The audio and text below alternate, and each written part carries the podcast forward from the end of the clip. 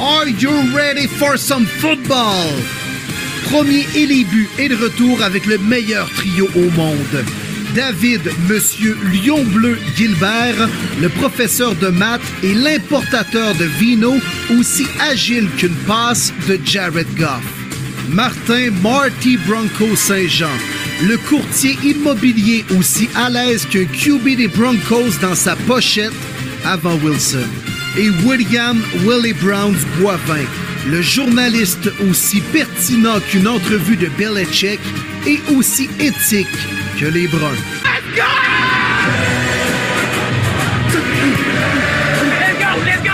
OK, yes, bienvenue à ce nouveau podcast de football. Nous sommes maintenant à deux semaines, messieurs, du repêchage de la NFL, mais à une semaine du mock draft de premier début. Marty, Dave, comment allez-vous? Ah, côté santé, on va, on va y passer, les boys, mais c'est pas grave.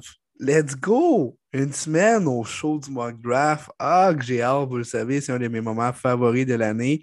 Ben, on est là, les boys. On est en mode repêchage à une semaine de notre fameux mock draft, puis à deux semaines du gros show, comme tu dis bien. Wow, c'est le fun, c'est le fun.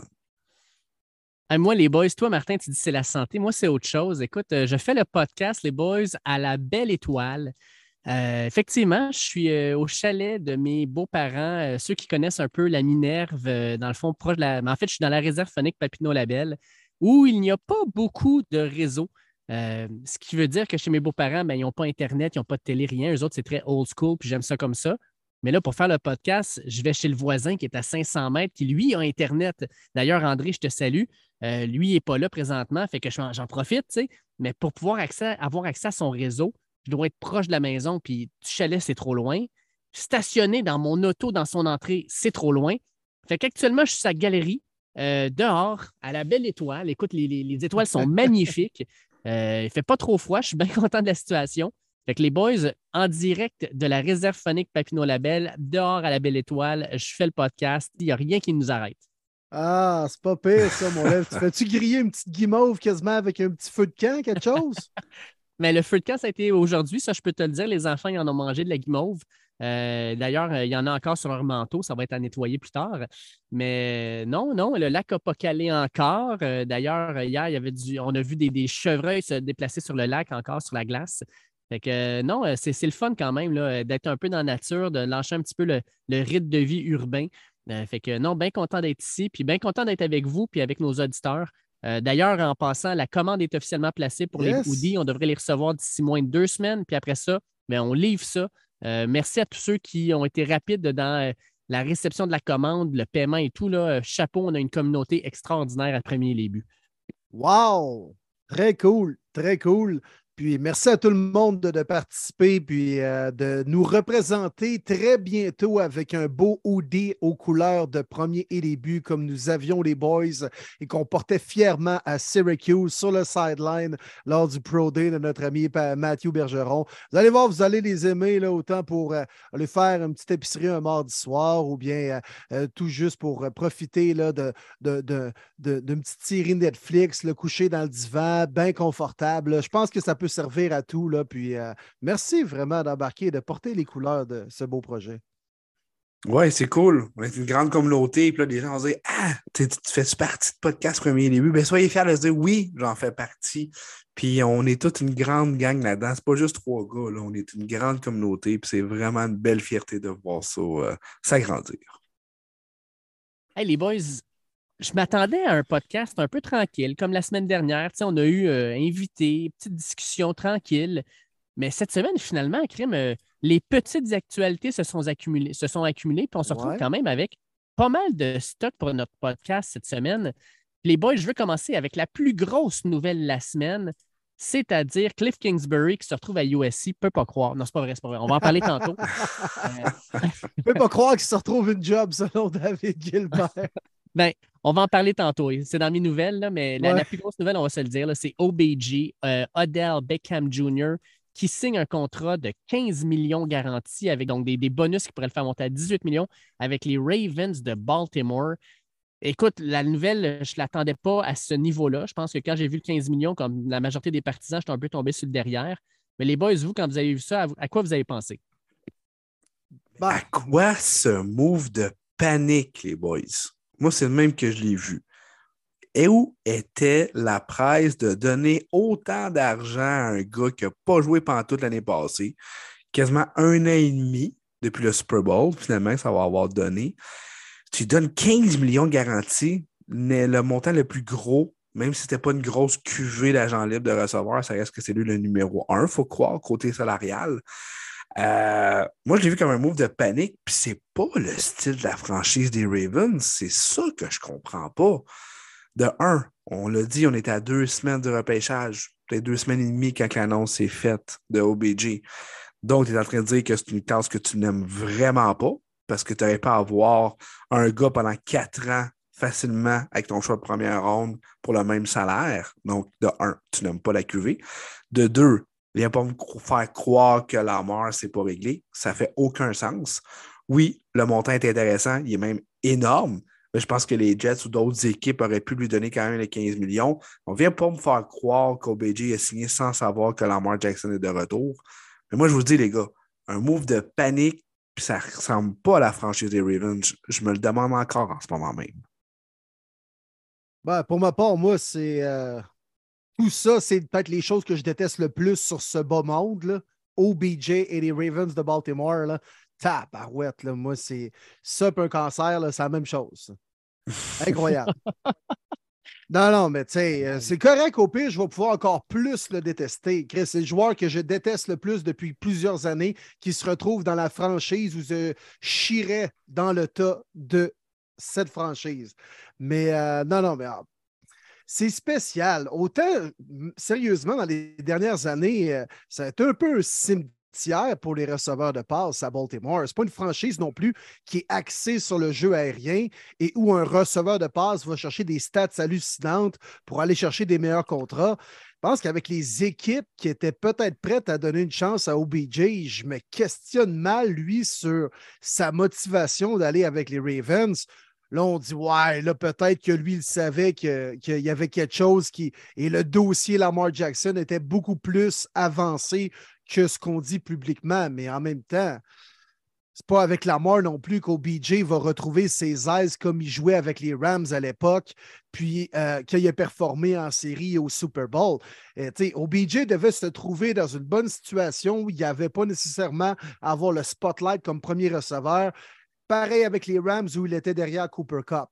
Là, il est seul avec les, Ravens. Les Ravens ne sont pas capables de développer des receveurs depuis plusieurs années, à partir par euh, Rashad Perryman, puis euh, Rashad Bateman maintenant. On n'est pas capable de développer nos receveurs. On va chercher des vieux croutons comme Sammy Watkins, DeShaun Jackson. Ça n'a jamais marché non plus. Moi, je me questionne mal autant du côté des Ravens qu'autant du côté de Beckham c'est quoi ta motivation d'aller jouer pour les Ravens alors que tu aurais pu peut-être aller jouer avec les Jets ou les Chiefs? Sérieusement, moi, le, montant m'a fait un peu sourciller. Euh, ça ne fait pas de lui l'un des meilleurs, euh, des, plus gros salaires receveurs, loin de là.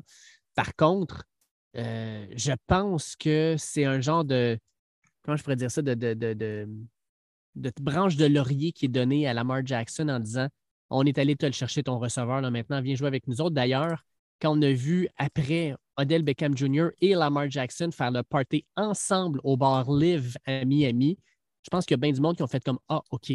Sauf que pour les Ravens de Baltimore, je suis d'accord avec toi, Martin, c'est le move style panique. Pourquoi? Mettons que Lamar revient. Lamar, la première chose qu'il va dire, c'est premièrement, vous allez me signer, mais pour un an. Je suis désolé, mais je ne prendrai pas le Christie de franchise tag restricted que vous m'avez, euh, non-restrictive que vous m'avez donné. Je n'aurai pas ce salaire-là. Déjà que j'ai été une économie pour vous depuis cinq ans. Là, vous allez me payer au moins 40 à 45 millions de dollars, si ce n'est pas plus pour un an. Je vais jouer avec OBJ. Les deux, on va performer. On va prendre cette fenêtre-là d'opportunité pour peut-être aller en série, peut-être aller loin en série. Je vais faire remonter ma valeur. Puis soit que vous me signez sur le gros contrat l'an prochain, ou soit que je sac mon camp d'ici, puis OBJ va me suivre. Euh, moi, c'est ça que je le, sens présentement un peu comme ça. Puis, tu penses vraiment qu'OBJ, c'est l'homme de la situation pour la mort? non, non, clairement pas. Mais sauf qu'on va s'entendre que depuis que, euh, depuis que Lamar est carrière des Ravens, je te dirais que à part Mark Andrews qui est un tight end, ça va être le meilleur receveur qu'il y a eu. C'est pas peu dire. Là. Euh, mais je suis d'accord avec toi, Will. Tu sais, Will, quand tu l'as dit, moi, c'était un de mes points principaux, c'est-à-dire quand est-ce, c'est quand la dernière fois que vous avez OBJ comme receveur numéro un qui a été dominant? Euh, ça date, je pense, peut-être de sa deuxième année avec les Giants, troisième année avec les Giants. Ça fait vraiment longtemps. Euh, tu le sais très bien, Will, avec Cleveland, ça a été un flop total. Euh, puis une chance qu'il était numéro 2 avec les Rams parce que tu avais Cooper Cup qui enlevait toute la pression puis se retrouvait avec un receveur, souvent un corner numéro 2, puis des fois, même pas de safety qui venait faire un double team. Il était tout seul puis pouvait faire sa, job. Puis on avait Sean McVay qui donnait des tracés incroyables à, courir aussi.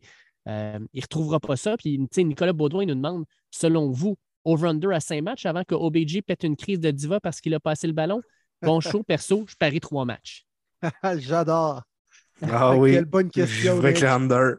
Euh, under. Ouais, under, Moussi. On va y aller à 4.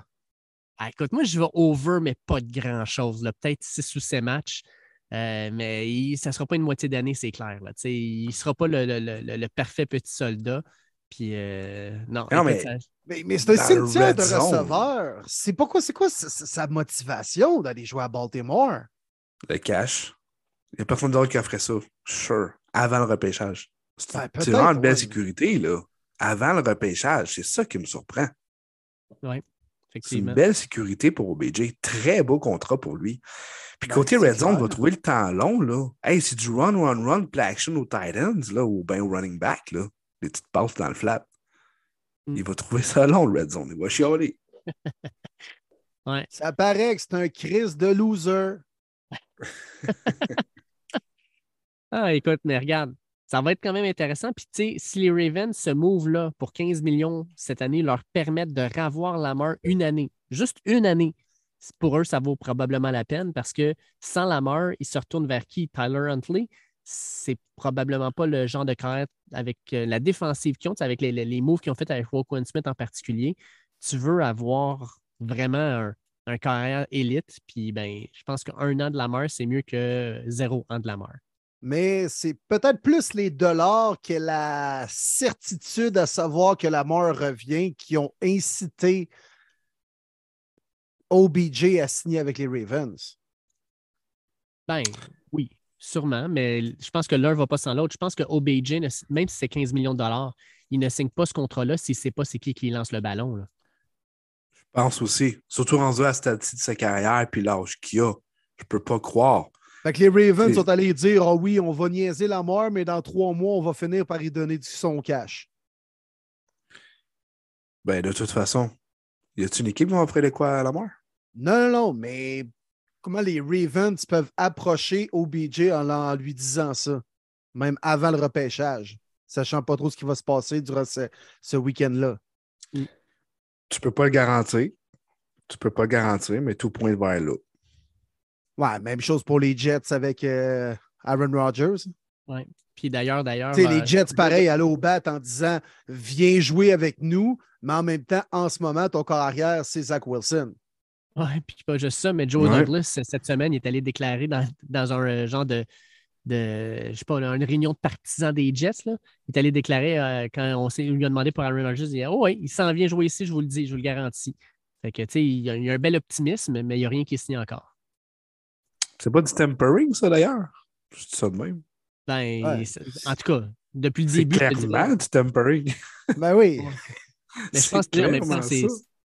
Il n'y a personne qui ne pas caché, là. Tout le monde le sait. C'est sûr que tout le monde le sait, mais les Packers, honnêtement, il y a un report qui est sorti, je pense que c'est David Bakhtiari, left tackle, qui a dit euh, ces Packers n'ont pas ce qu'ils veulent. Là. Ils peuvent payer Rogers sur le banc, ils n'en ont rien à foutre. C'est les Jets qui sont en marde. oui. Ben, ça va se régler au repêchage. Ben, en fait, c'est ça. Charles ben, nous demande est-ce qu'il y a une possibilité que Rogers soit échangé après le repêchage? Et si oui, est-ce que ça va nuire à sa valeur? Euh... parce que là, les choix seraient en 2024 et non pas en 2023. Mm-hmm. C'est moins alléchant pour les Packers. les Packers veulent des choix cette année.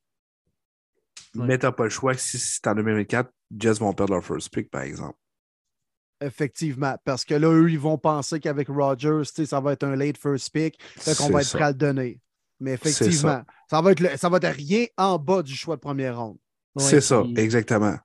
C'est pour dis, ça que ma réponse, Ouais, Vas-y, vas-y. c'est oui, c'est possible avec le repêchage, puis non, ça a l'air ne, baisse- ne- ne baissera pas. Parce que là, on parle que possiblement les deux choix 42-43 de cette année, ça serait ça le trade euh, vers Green Bay pour Rodgers. Les Packers aiment vraiment avoir un first pick. Fait eux, ça ne leur dérange pas d'attendre pour avoir un first pick 2024. Il est mieux avoir un choix d'un 20 quand même que 42. là. Mais ils peuvent prendre les 42-43 et l'échanger contre un choix de première ronde avec une autre équipe. Ouais. Aussi. aussi. Puis, tu sais, l'an prochain, je peux vous le dire, le repêchage, on attend un repêchage qui est plus profond que celui de cette année. Euh, en termes de joueurs de position, là, on attend là, plus, de, plus de profondeur dans des, des joueurs d'impact que cette année. Cette année, on parlait de peut-être les 4-5 premiers joueurs gros max. L'an prochain, on parle de milieu de première ronde. On va voir comment ça va se dérouler, mais ça reste que je pense que les, les- les- différents DG le savent, ça, que l'an prochain, ça risque d'être un gros repêchage. Euh, ben, on, est, on est avec Aaron Rodgers puis Lamar. Alexandre Ranger nous pose la question suivante. Dans la mesure où Rodgers fait sa princesse, qu'il est plutôt Coco Bongo, ça on le sait tous déjà, et que les Packers demandent pas mal pour son échange, est-ce possible que les Jets se tannent et qu'ils décident d'essayer d'obtenir Lamar Jackson à la place en lui faisant comprendre qu'il n'aura pas son argent garanti? Ça permettrait à White de travailler quelques années avec un MVP. Euh, de un, White n'est plus là. Il est rendu chez les Dolphins. Non, mais il devait dire euh, Wilson sûrement. Ah, Ah, ok, ouais, Oui. peut-être. Peut-être, oui. Mhm. Euh, aucune chance que Lamar soit un membre des Jets. Aucune chance. Puis Douglas euh, ne s'en cache pas. Il veut vraiment un vétéran. Puis il va tout faire pour ça, Rodgers. Ils vont s'entendre, c'est sûr. Jusque-là, il n'y a rien qui presse. Fait qu'ils veulent des deux côtés. A un qui veut donner le plus, qui veut savoir le plus, l'autre qui veut donner le moins. Mais ils vont s'entendre. On parle pour parler, mais Rodgers est un membre des Jets. C'est- Ben oui. c'est juste win, c'est tout. Ben non, là. puis tu sais, on, on dit comme nous dans notre podcast sur la planète NFL, tu sais qu'il n'y a rien qui se passe, mais tu sais, eux autres, ils se lèvent le matin, là, puis leur but numéro un, c'est de faire l'acquisition d'Aaron Rodgers. Tu sais, ils jasent de ça à longueur de journée, là, puis il y a bien des trucs qui se passent en coulisses qu'on ne sait pas, Calis. Là. Exact. Exact. Fait qu'il n'y a aucune autre option pour les Jets. Aucune. Ah ben écoute, on est dans le, le sujet des contrats, les boys. Puis au niveau des contrats, les Giants de New York se sont fait mettre euh, des bâtons dans les roues Hey, solides les, cette euh, ah ouais, les G-Men, là, une coupe de joueurs qui euh, commence. Si tu me payes pas, je me pointe pas dans le vestiaire. Mhm. On va commencer avec Jean-Philippe Côté qui nous pose la question. Saquon Barkley refuse de signer son tag. Vous en pensez quoi? Il n'est pas au courant que plus aucune équipe va donner plus de 10 millions par saison sur un deuxième contrat à running back? Bon point. Oui. Mais, euh, Oui. Mais je peux quand même comprendre, Saquon, que c'est juste là qu'il va l'avoir son contrat, dans le fond. là. Avec les blessures qu'il y a eu dans le passé. Il vient de connaître une solide saison, sa deuxième meilleure après son rookie season. Avec le marché, on le voit encore. C'est, c'est, c'est- running back, ça ne sera jamais priorisé. Je peux comprendre de son côté qu'il essaie d'avoir un contrat garanti tout de suite avec les Giants parce qu'il ne l'aura probablement pas. Comme Austin Eckler du côté des Chargers. Il, s'en cache pas. Il est vraiment très public, même dans les podcasts, que ça le fait chier de retourner aux Chargers parce qu'il sait que c'est ça qu'il va faire, puis il va rester un an, il va tomber agent libre. Mais là, il a vu cette année avec le nombre de running backs qu'il y avait, qu'à rendu à son âge, c'est fini. C'est, plate, mais c'est ça. Que je comprends les gars de s'essayer. Euh, est-ce qu'on est capable de venir en entente? Ça va être vraiment difficile. Euh, je souhaite dans les deux parties. Le meilleur contrat, ce serait 2-3 ans max, max, max. Mais encore là, tellement plus prioriser le, le poste de porteur de ballon dans la NFL. Mm. Même au sais, By- Bijan Robinson, là, il y a probablement 15-20 ans, c'est le premier choix overall facile. Là, on dit, Mhm. ce gars-là, est-ce qu'on le repêche milieu de première ronde? Est-ce qu'on le repêche fin de première ronde? Est-ce qu'on le repêche juste en deuxième ronde?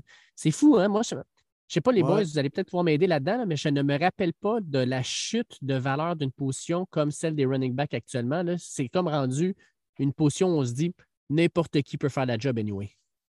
Ben, je, je vais te nommer les fullbacks. c'est une position qui n'existe plus maintenant aujourd'hui, Ah, le bon là. vieux Michael Stott qui n'avait pas Ouais. de cou, juste des trapèzes. Ah oui, Lorenz O'Neill, avec sa grille à l'envers. Wow. Les belles années. Ouais, non, mais euh, c'est un bon point. Euh, c'est hallucinant, hein? mais on s'est rendu compte que c'est bien beau avoir un porteur de ballon. Si tu n'as pas de ligne pour lui, ça ne vaudra pas grand-chose. Puis là, maintenant, plus que jamais, dans les 5-10 dernières années, là, de plus en plus, c'est axé sur le jeu aérien. Puis tu as besoin de stud au niveau des receveurs, tu as besoin d'une bonne ligne, mais surtout d'un bon corps arrière. Puis c'est un complément. Là, McCaffrey, on va se le dire, a quand même amélioré la formation des Niners dès qu'il est arrivé en San Francisco. Il y en a quelques exceptions, mais en même temps, tu vas-tu prioriser ce gars-là au détriment de Trent Williams, mettons, chez les Niners? Fait que je pense qu'il y a trop d'exemples qui ont prouvé que c'est des gars qui sont remplaçables, puis tu peux en avoir un moyen, puis tu peux quand même espérer de grandes choses si tu as un excellent carrière, si tu as d'autres bons éléments.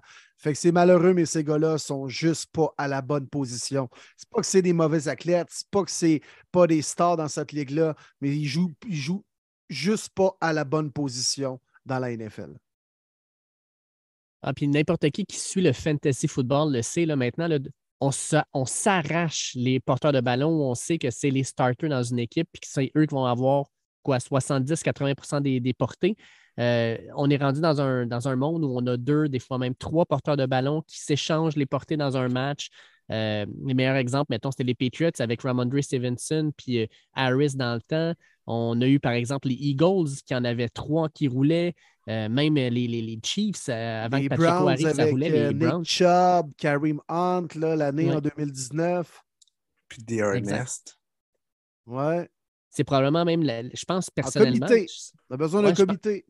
C'est la seule position qui est comme ça dans la NFL, je pense. C'est la seule position où même si tu es le meilleur, tu vas en avoir deux en arrière de toi qui vont toucher le ballon 20-30% dans la game, puis toi, tu n'auras pas toutes les portées.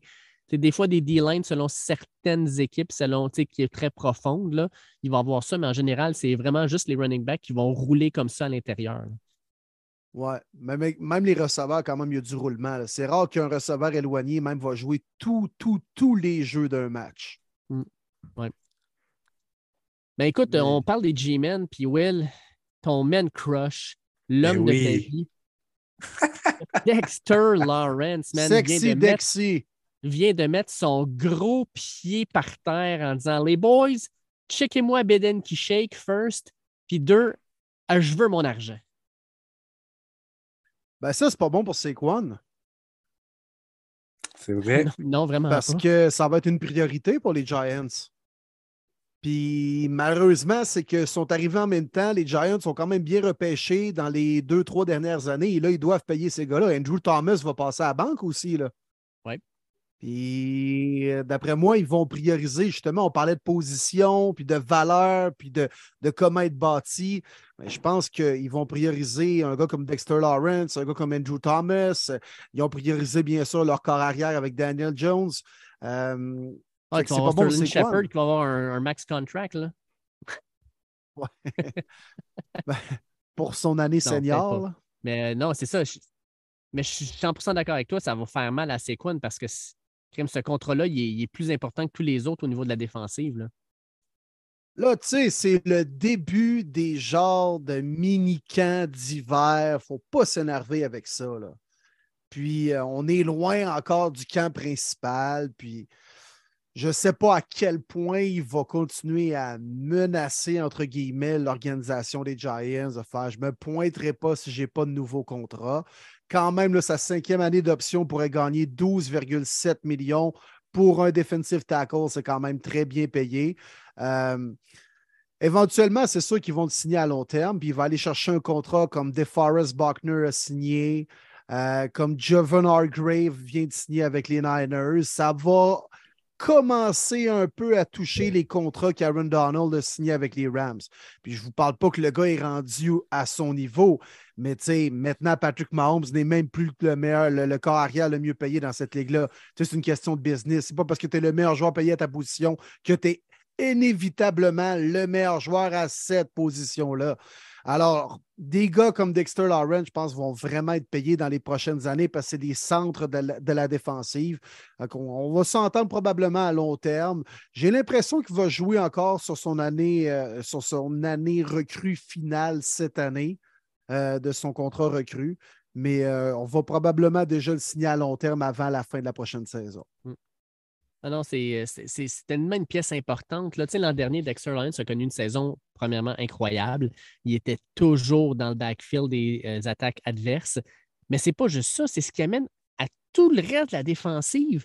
S'il y a deux gars qui doivent s'occuper de lui, là, ça veut dire que tu as un autre defensive tackle ou un defensive end qui a un gars de moins sur lui. Ça veut dire que tu as les linebackers en arrière qui sont plus libres de pouvoir se déplacer puis d'aller faire les jeux. Euh, c'est carrément le, point de la lance de la défensive des, Giants. Puis il mérite amplement son contrat. Euh, c'est un des top trois defensive tackles de la ligue et je le mets avec euh, justement le Jevon Hargraves puis avec Aaron Donald. Pour moi, le troisième, c'est Dexter Lawrence et il doit être payé. je suis d'accord avec toi, ils vont sûrement lui dire écoute, on prend ton option, il va avec ça, sauf qu'on va prendre ton contrat, on va te le faire signer, puis on va le commencer seulement l'année prochaine. Euh, moi, si j'étais les Giants, c'est ce que je ferais, c'est on signe ton contrat, puis tu commences à te payer l'année prochaine, fais-toi-en pas, avec l'argent garanti, tu vas être correct. On n'en a pas parlé tantôt avec le contrat d'OBJ, mais Rappaport, ce qu'il disait, c'est que c'est un contrat d'un an, 15 millions, mais il va avoir des void euh, des, années, dans le fond, euh, des années bidons sur son contrat qui vont faire en sorte que son contrat garanti va, va être payé 15 millions cette année, mais sur le cap salarial, va sûrement être échelonné sur 5 ans. Fait que d'après moi, il y a toujours une façon aussi avec Dexter de, faire un contrat qui va être échelonné sur plusieurs années, qui va alléger un petit peu la, masse salariale, qui va permettre justement aux Giants d'avoir la liberté d'aller signer leurs autres gros joueurs. Fait que je pense que ce n'est pas final, final bâton de dire comme si on donne un contrat à, Lawrence, c'est quoi, c'est fini. Mais je pense qu'il y a une façon qu'ils doivent arranger leurs affaires, de, façon intelligente du moins. Ouais, la masse salariale, c'est une farce dans la NFL. Mais qui a ah tout le temps de quoi faire. Dexter va se faire payer les prochaines semaines. Je suis même pas inquiet. Ben ah non, mais tu sais, tu le disais, Martin, ça n'existe pas le cap salarial. Puis quand tu entends une équipe comme les Ravens dire ben, on te paye 15 millions cette année, mais on va échelonner son, son contrat sur les cinq prochaines années pour nous autres. Puis que la NFL dit il n'y a aucun problème. Finalement, la NFL est comme on s'en sac, finalement. Là, faites ce que vous voulez. Là. Ah, carrément. C'est facile à contourner le plafond salarial de la NFL. Très facile. Aussi facile que passer le premier tableau dans Mario Bros. Ouf. C'était drôle hein, parce que ma, femme m'a donné ça pour Pâques. Moi, je ne suis pas quelqu'un qui aime le chocolat. Oui, oui, euh, que voulez-vous? Euh, fait qu'elle m'a acheté à la place une genre de petite console sur Amazon là, où tu as 620 jeux du Nintendo original avec les petites manettes, les A et le B. Là. Puis j'ai recommencé à jouer à des jeux que je n'avais pas joué depuis des, décennies. J'ai joué avec lui à Mario Bros. avec Pac-Man. Euh, j'ai joué à Pac-Man, à Donkey Kong, puis j'ai joué aussi à. oh my God. As-tu le bon vieux NHL là-dessus? Euh, je n'ai pas vu NHL, j'ai vu les Olympiques. je crois, là. Tu sais, ceux qui ont déjà joué les, Olympiques, il faut que tu pèses sur le bouton A le plus rapidement possible pour que ton bonhomme court. Je n'ai jamais vargé sur un A de même dans ma vie.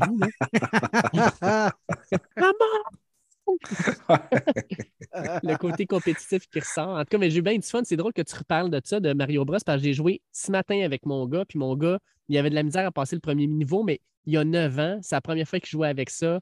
Euh, il a fallu que je lui montre un peu, puis après ça, il l'a passé facile j'ai trouvé ça vraiment drôle. fait que j'ai eu bien du fun. Il n'y a pas un film de Mario Bros en plus qui est sorti, là? Ben, oui, la semaine passée. Oui, oui. Ah non, j'ai joué à voir, Dragon. On va aller voir ça. Joué. Ben oui, ça rappelle notre enfance. C'est sûr que je vais aller voir ça. Ben oui. Ben, avec nos enfants, tu sais, Martin, tu en as un petit bonhomme aussi, c'est sûr que tu vas l'amener.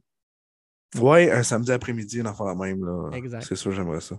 Hey, parlant de film, les boys, je suis allé voir le Air l'histoire sur Nike avec euh, Michael Jordan quand ils ont lancé la marque Air Jordan lorsqu'ils l'ont recruté en 86 avec Matt Damon, Ben Affleck. C'est incroyable. N'importe qui qui aime le sport, oui, mais le marketing, histoire vraie, inspirante, de dévouement, tu sais, tout y est. Je pense que tout le monde peut y trouver son compte, mais si vous aimez moindrement un peu le marketing, la business, puis le, le, système, un peu le, processus de création derrière ça, c'est hallucinant. J'ai adoré. C'est fou pareil, hein? Ben Affleck. Jordan, comment il, touche à quelque chose, ouais. Ben Affleck qui touche à quelque chose, puis ça, ça, ça, part de même. on s'entend à la base, là, c'est un soulier que tu as créé pour Michael Jordan. C'est ça, là. Ça, c'est la base. Mais aujourd'hui, Michael Jordan disait, je pense qu'il fait encore euh, des dizaines de millions de dollars, je pense, par jour encore avec juste sa marque Air Jordan, c'est ben pas plus. Ah, c'est rendu partout. C'est rendu partout. Air Jordan, tu sais, Devante ben Adams porte des gants Air Jordan. maintenant, ils sont rendus, tu sais, Michigan, les Wolverines au football s'habillent en Jordan. C'est rendu partout. Là. Maintenant, Nike est la plus grande marque de vêtements sportifs slash équipements sur la planète, mais le deuxième, c'est Air Jordan et ça appartient à Nike. Tu sais, c'est incroyable. C'est les deux plus grandes marques sur la planète actuellement. Ils font des milliards avec ça. Là. Mais il fallait quand même avoir des couilles à l'époque de tout miser sur une recrue puis dire tu ne vas pas juste porter nos souliers puis notre marque, là, on va créer une marque à ton image. Ça prenait des, mm. prenait des, des couilles, là, man, dur de même. Là. Et puis, euh, je viens d'aller vérifier. Euh, les ventes de Air Jordan et sa marque, là, ça, ça équivaut à 5,5 millions de dollars par jour. Par jour. Et ah, euh, Nike, ça, c'est les ventes des produits. Nike donne à Michael Jordan à chaque jour 410 000 dollars en redevance. 410 000 par jour. Chiching, chiching, chiching, juste de même. Oui, parce que là, au moment où ils font le deal, en tout cas, là, sa mère, c'est ça, demande un pourcentage. Elle dit c'est bien beau tout ça, mais on va avoir un pourcentage sur les redevances. C'est incroyable, les gars. Allez voir ça pour de vrai. Je pense que vous allez, vous allez triper. C'est sûr. C'est sûr que c'est bon. Cool. Bon, les gars, on parle de, de, choses qui pourraient peut-être se faire, de possibles contrats, mais on va parler de quelque chose qui s'est vraiment passé. Mais Lyon de Détroit ont échangé Jeff Okuda, ancien choix de oh! troisième overall, aux euh, Falcons d'Atlanta contre un choix de cinquième ronde. Euh, je vais être honnête. Euh, Ta réaction, mon Dave? Déçu, parce que Okuda, l'an dernier, pour la première fois, montrait des belles choses, puis tu disais peut-être qu'éventuellement, il va montrer ce qu'il est capable de donner, puis qu'il va valoir justement son troisième choix au total. Il ne valait pas ça encore. Il a été souvent blessé, mais l'an dernier, on voyait les choses vraiment de façon positive avec lui. Qu'on l'échange me montre deux choses. La première, c'est que Détroit n'est pas prêt à le payer l'an prochain parce que son contrat recrue va se terminer. Fait qu'on ne voulait pas le payer, first. Deuxièmement, on aime la classe de euh, demi de cette année, d'ailleurs, qui est très profonde. Fait que j'ai l'impression qu'avec notre sixième ou notre dix-huitième choix, on va aller chercher un demi de coin. Selon moi, je pense que ça va être le sixième. Et enfin, si on va chercher un choix de cinquième ronde en retour, dans le fond, c'est qu'on pensait qu'on ne pouvait pas avoir plus pour Okuda, ce qui me surprend quand même. Mais pour les Falcons, avec AJ Terrell, puis tu mets Okuda de l'autre bord, tu as un bon jeune duo de demi-coin. Maintenant, est-ce qu'ils vont être capables de jouer à la hauteur du talent qu'ils ont? Ça, c'est une autre question. Oui, j'ai été surpris, moi aussi, déjà, avant même le repêchage de l'échanger. Je ne pensais pas qu'il était déjà sur le bloc. Euh, il avait été so-so l'année passée, il n'a pas été exceptionnel. C'est sûr que si tu regardes le rang qui a été sélectionné, c'est un boss, malheureusement, mais assez pour se débarrasser pour un choix de cinquième ronde. Euh, je suis quand même surpris que Aaron Glenn a décidé d'aller de l'avant, qui est rendu le coach euh, de la défensive pour toi, euh, Dave, pour l'échanger. Du côté des Falcons, ben, c'est un pari très intéressant. C'est un besoin qu'on a. On a quand même une vieille tertiaire, outre Terrell, qui est excellent. On a Casey Hayward de mémoire qui rentre à 34 ans, comme euh, deuxième. Donc, on s'entend que c'est très, très rare des gars euh, de 34 ans CB starter dans la NFL. tu t'essayes, tu, regardes ce qu'un Okuda peut te donner. Je pense que la valeur est très bonne. Je pense qu'il peut équivaloir un, une recrue de cinquième ronde et plus facilement. Euh, mais quand même été surpris de voir les Lions tirer sa plug rapidement. Puis, je me demande la question moi aussi, est-ce qu'au numéro 6, finalement, on pourrait surprendre puis prendre tout de suite un demi de coin, peut-être Witherspoon ou Gonzalez? Tout est possible. Ouais, puis c'était quoi la presse, mettons, de l'échanger là contre un choix de, cinquième ronde? Au pire, tu tu repêches le meilleur corner disponible s'il n'y en a pas qui ont encore été choisis, sixième au total, mon Dave. les Lions bleus, let's go, on prend euh, Witherspoon ou on prend Gonzalez, peu importe. Mm, Puis après ça, durant le repêchage, si une équipe qui espérait repêcher un demi de coin, mettons, en deux, troisième ronde est désespérée, là, tu peux faire ce genre de transaction-là durant la journée, mettons, du samedi au repêchage. Puis tu vas chercher un choix de 4, puis tu t'avances, toi, les Lions, pour aller chercher quelqu'un d'autre. Je voyais pas de presse, mettons, de l'échanger, puis ça n'empêchait pas les Lions de repêcher tout de même un demi de coin sixième au total. Oui, je suis 100% d'accord avec vous autres, les gars. Puis, euh, ça, fait, ça me fait beaucoup penser. Là, écoute, les boys, je suis en train de regarder. En 2020, même QV de repêchage, CJ Anderson repêché 9e au total par les Jaguars. On a démissionné rapidement. On l'a échangé aux Panthers contre un choix de troisième ronde, je crois. Puis euh, ça ne donne pas grand-chose non plus aux Panthers. Fait que deux demi de repêchés dans le top 10 qu'on ship contre des late picks. Euh, ça n'a pas été souvent, je pense qu'on a parlé, les gars, la, semaine dernière lors de notre redraft. ça n'a pas toujours été des francs succès, les demi de coin repêchés très tôt dans le repêchage dans les dernières années. C'est vrai. C'est vrai. Puis, euh, mais avoir la réaction d'Okuda après la transaction, me dit peut-être que ça peut venir de lui puis son agent pour dire écoutez, je pense que ça serait dans la meilleure des, des mondes que- que- pour les Lions puis pour nous de, de changer de direction. Ouais, avec le petit emoji qu'il a mis euh, sur Instagram Exact. et Twitter. Là. Ouais. Exact, exact. D'après moi, il- ça devient de lui aussi. Ouais. Ouais. Effectivement. Mais en tout cas, c'est, c'est- ça reste décevant tant qu'à moi. Puis, Ben oui. Il malheureusement, avait de démontré quand même des, des bons signes cette année. Là. Oui. Il avait été repêché à sa première année. C'est jamais évident de revenir d'une blessure, mais Ouh, c'est frustrant parce que, tu sais, rapidement. Okuda, quand il était à Ohio State, était dominant. C'était vraiment et de loin le meilleur cover corner qui était euh, dans la NCAA.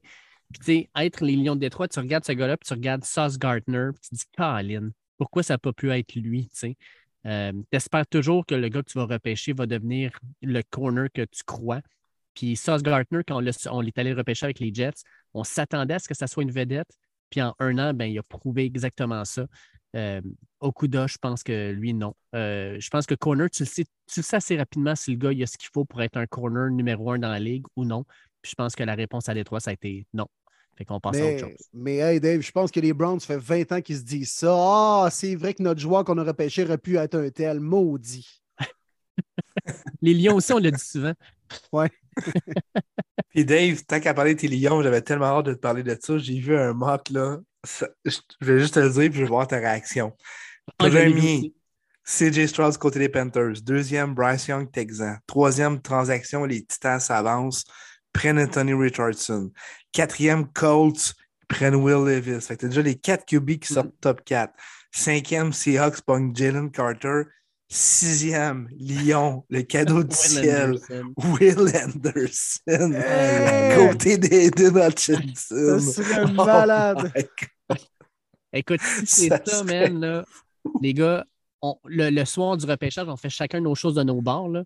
Mais je peux vous le dire, je vous texte probablement pacté puis un petit peu magané le lendemain matin. Je vais célébrer. Là. Écoute, si c'est ça qui se passe, là, je célèbre. Si Will Anderson passe le bord, je capote. Pop le champagne. incroyable. Ah, c'est sûr qu'on fait le cas pour toi, Dave. Ça, c'est- je te le garantis. euh, incroyable, mock. Je capotais pour toi. C'était fou. Ah, Will mais écoute- Levis 4, sacrement. Je pense, je Ouais. pense pas. Là. Tu sais, Ouais, je pense le que le mock était. En tout cas, le, le mock est optimiste parce que tout ce qu'on entend présentement, c'est que Will Levis est en train de glisser. Euh, il y a beaucoup d'équipes qui passeraient par-dessus. Puis tiens, regardez, on, va parler de ça. On parle, de, on parle du repêchage. Il y a actuellement des rumeurs comme quoi que les Texans de Houston pourraient ne pas sélectionner un carrière avec le deuxième choix. On en avait déjà parlé un peu avec Demico Ryan, sa mentalité maintenant d'entraîneur. Il veut peut-être changer l'esprit de l'équipe. Vous pensez quoi de ça? Mettons que les Texans décident de ne pas choisir un carrière. Mettons qu'ils sortent justement Will Anderson deuxième ou qu'ils décident de prendre, je ne sais pas moi, Jalen Carter deuxième. Ça me surprendrait, mais mettons. Vous pensez quoi de ce choix-là des Texans? Mais honnêtement, si ils repêchent pas un QB, mais qu'ils n'échangent pas leur choix, deuxième au total, c'est des épais. Ça, Ne serait-ce que l'échanger simplement pour repêcher style 4 derrière les Cards, puis repêcher un joueur dé- défensif? Ben, s'ils le font, s'ils le font, c'est que les Texans se disent cette année, on ne sera clairement pas une meilleure équipe. On va être une équipe qui va encore avoir de la misère. Et l'an prochain, la classe de carrière, on a parlé la, la semaine dernière avec Arnaud Gascon-Nadon, là, mais on parle de, euh, de Maze de North Carolina, on parle de Caleb Williams à USC. Deux carrières générationnels qui sont ex- extraordinaires, qui sont probablement aussi bons, sinon meilleurs que CJ Stroud et Bryce Young. Euh, Peut-être que Houston se dit pourquoi, euh, parce que là, présentement, on choisit deuxième. On n'aura peut-être pas le gars qu'on veut. Mettons que c'est Bryce Young, puis il sort premier. Ben, tu l'as plus ton carrière. Est-ce qu'on prend le choix de consolation à CJ Stroud si on ne pense pas que c'est le gars qu'on veut? Ou est-ce qu'on va chercher, mettons, Will Anderson, qui va être le fer de lance de notre défensive pour les années à venir, qui va être un peu comme le, je sais pas moi, je dirais pas Nick Boza ou Fred Warner, là, mais la pierre angulaire de la défensive des, des Texans. Puis l'an prochain, ben, on ira le chercher notre corps arrière de, de franchise, puis on va faire une autre mais- année avec euh, Davis Mills. tu sais. Essaie de monnayer ton choix au moins. Puis tu peux pas dire l'année prochaine, on va être top 2, tu sais, si tu peux pas. Tu sais pas ce qui va arriver dans une saison NFL. Fait tu peux pas prévoir à quel rang tu vas être l'année prochaine. Même si tu dis on fera pas une série, fine, mais tu peux avoir le huitième pick puis t'es fait, là, tes deux QB franchises, tu les auras pas. Ou sinon, ça va payer beaucoup trop cher. C'est tellement dur de gambler, puis il y, a, il y a beaucoup, beaucoup de miss. Mais on le sait, si tu veux trouver un QB, c'est toujours en première ronde. Le rate, il est là. Dans des rondes d'après, tu n'en as pas de QB de franchise. C'est des histoires à la Tom Brady qui arrivent presque jamais. Tu n'as pas le choix. Il faut que tu essayes, tu essayes, tu essayes jusqu'à temps que tu le frappes. Puis moi, les Texans, il n'y a aucune autre solution. C'est quelle, laquelle la position la plus importante? C'est QB. Euh, peu importe, il faut que tu en pognes un ou deux. Honnêtement, il faut que tu en pognes un. Puis eux autres sont juste pognés dans, dans, cette situation-là, les Texans, là, parce que Lavi Smith a tout chié leur patente en gagnant le dernier match de l'année et repêché deuxième au lieu d'avoir le premier show total. Les le Texans ne seraient même pas dans cette situation-là présentement. Mm. deux choses, Martin. Tu dis, on peut pas. On ne peut pas prévoir ce qui va se passer, Martin. Je te ferai remarquer que les Mavs de Dallas dans la NBA ont décidé de mettre sur le banc tous leurs joueurs partants lors des deux derniers matchs pour être sûrs des perdre et donc non seulement de ne pas faire les séries, mais vu qu'ils ne font pas les séries, leur choix va être dans le top 10. Puis leur choix, parce que dans l'NBA, ceux qui suivent ça un peu, il y a une structure dans les échanges où tu peux dire j'échange un choix de première ronde, sauf si c'est un choix top 10. Parce qu'on dit que c'est un top 10 protected, voulant dire sinon c'est l'année prochaine. Fait qu'ils voulaient repêcher cette année. Fait qu'ils ont refusé euh, de faire jouer leurs vedettes, les Luca Doncic de ce monde. Ils, ont refusé de faire jouer dans les deux derniers matchs pour qu'ils ne fassent pas les séries puis qu'ils repêchent dans les dix premiers pour avoir leur choix. Fait que d'ailleurs, ça, ça fait beaucoup jaser. Là. Mais, ah ouais, j'avais pas vu ça. Je suis un peu le basket, mais là, euh, cette année, moins. Je sais qu'ils ont été tradés, ils ont été chercher Kyrie Irving puis ils ne font pas les playoffs. Non, non même pas le play-in oh tournament.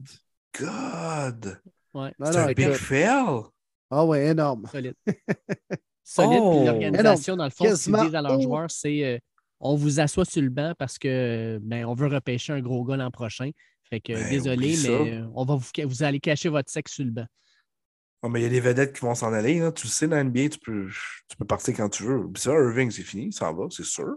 Oui. Puis Luca Doncic, certains disent présentement qu'il pourrait sortir lui avec dans un ou deux ans puis aller ailleurs.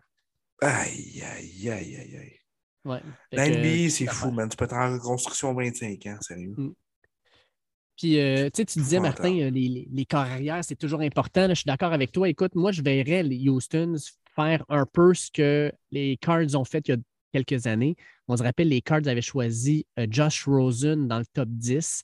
Puis l'année d'après, avait terminé, je pense, c'était quoi, premier ou deuxième, non, premier overall. Premier. Puis il est allé chercher Kyler Murray. Puis tout le monde se disait, tu ne peux pas repêcher deux corps arrière top 10 back-à-back. Puis ben, ils ont trouvé leur carrière en Kyler Murray, puis Josh Rosen, ils l'ont échangé à Miami. Ça s'est terminé là. Euh, fait que, est-ce que Houston.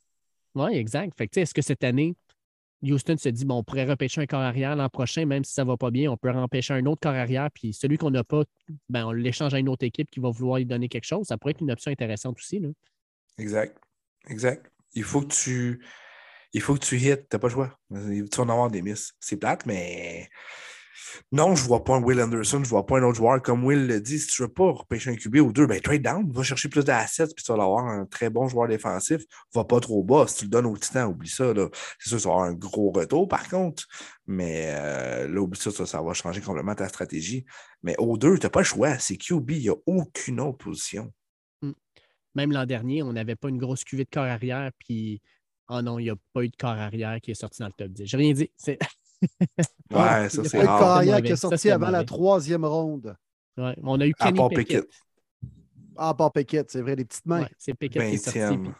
C'était meilleur. Cette année, euh, est-ce, est, est, que Kenny Pickett est un carrière partant dans la NFL? On va le voir l'année prochaine parce que l'an, dernier, là, il y a eu pas mal de commotions.